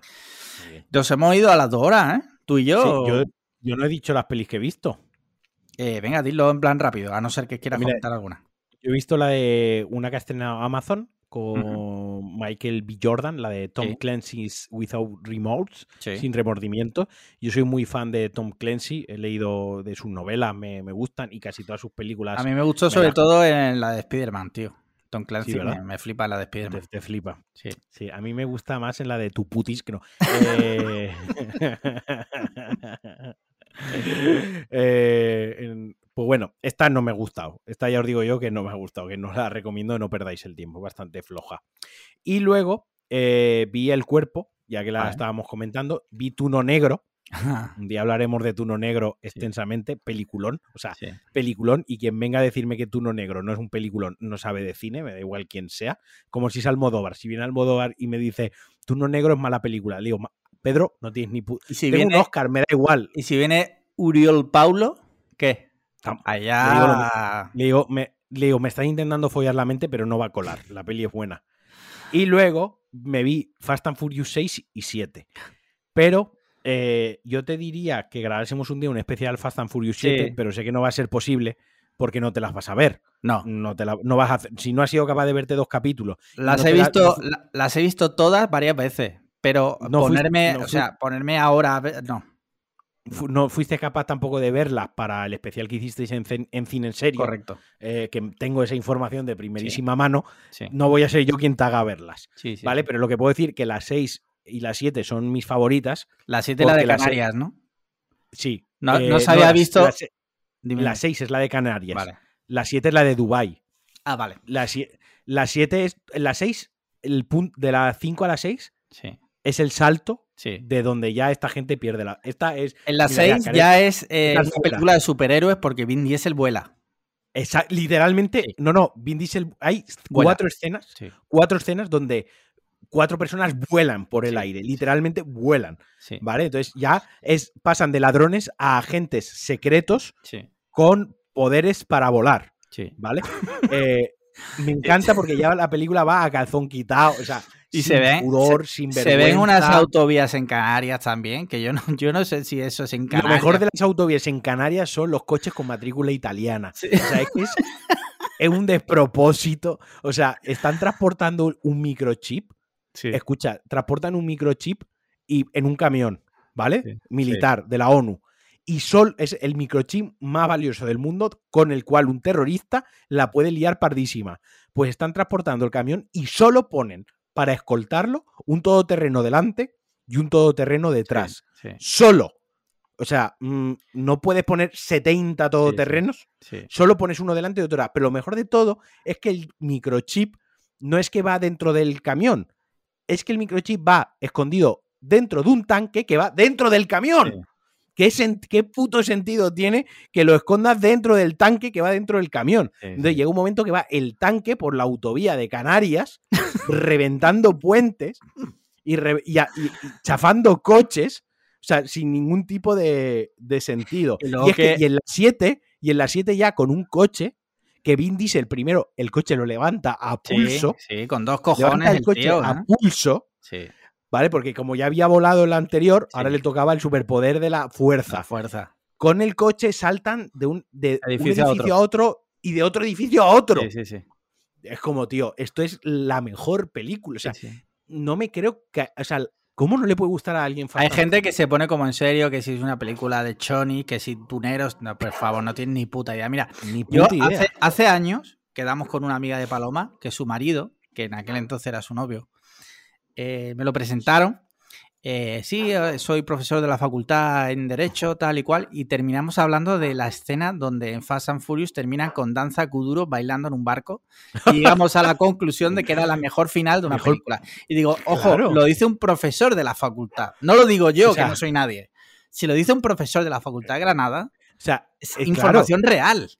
es que estamos hablando de una Son película datos, que al son datos. Estamos hablando que Fast and Furious 6, al principio, Vin Diesel está eh, teniendo una relación sentimental con Elsa Pataki, Sí. con, la, pro- con, con su personaje. De repente descubre que su mujer no está muerta, está viva. sí. Elsa Pataki le dice: Yo, si me enterase que mi marido puede estar vivo, iría a buscarlo. Tú Vin sabes un, va- deta- un detalle de esa escena cuando va al cementerio y en la lápida de, pone Leticia Ortiz. ¿Tú sabías eso? Sí. Se llama como, Sí, la, como la reina. Total, que él se va a buscar a Leti y Elsa Pataki ya desaparece de la película Sí. absolutamente desaparece de la trama. O sea, Vin Diesel no es capaz de pegarle un toque y decirle, oye, eh, Se ha mira que la he esto". encontrado. Sí. Sa- nah. Y en la última escena, que es una barbacoa en la casa de Vin Diesel con toda su familia, sus amigos, su familia, se encuentra, él está ya con Letty, él ha vuelto con Letty y aparece el Zapataki Sí. en una situación súper incómoda. En la mente de Vin Diesel queda espectacular. En la mente de Vin Diesel todas babean por él. O sea, en una escena donde está eh, Paul Walker, donde está The Rock, no, las tías babean por Vin Diesel. sí. O sea, su, su mente está fritísima, como la nuestra. ¿no? O sea, es como. Es de lo bochornosa que es, es Es buenísimo. brutal, es brutal. Es de las mejores sagas de la historia del cine. Eh, dicho esto, nos hemos ido a los dos minutos, o sea, dos horas cinco minutos. O sea, la gente Sí, es contenido totalmente gratuito y de dos horas. O sea, ¿dónde te dan contenido gratis de esta duración y esta calidad? Si, si alguien lo tiene, es cierto, cierto, perdón. cierto. Dicho esto, pues, ¿has visto algo más o cortamos ya? No, no, corta ya, corta ya. Pues nada, como siempre, muchísimas gracias a Alejandro Marquino por estar al otro lado de la línea, al otro lado del espectro. Eh, gracias a los oyentes que han llegado hasta aquí, menos R. Mayayo, que cortó hace una hora por lo menos. Hmm. Y gracias a los mecenas siempre por el apoyo incondicional que nos dais cada mes en forma de eh, dinero, eh, de, de dinero, pero sobre todo por vuestro apoyo. Y nada más, eh, seguidnos en Twitter, que tenemos 400 seguidores, pero son poquitos. Yo creo que es que hay muchos oyentes que no saben que tenemos Twitter, donde básicamente troleamos eh, Sí. y informamos de cosas. Así que seguidnos en Twitter, twitter.com barra cliffhanger, tal como suena. Eh, patreon.com barra eh, podcast cliffhanger y 5 estrellas en Apple Podcast y eh, me gustas y comentarios en iVoox. Listo. Así que ya Venga, está. pues un abrazote a todos. Un abrazo. Un abrazo. Está, hoy sí estaba grabando. Hoy sí.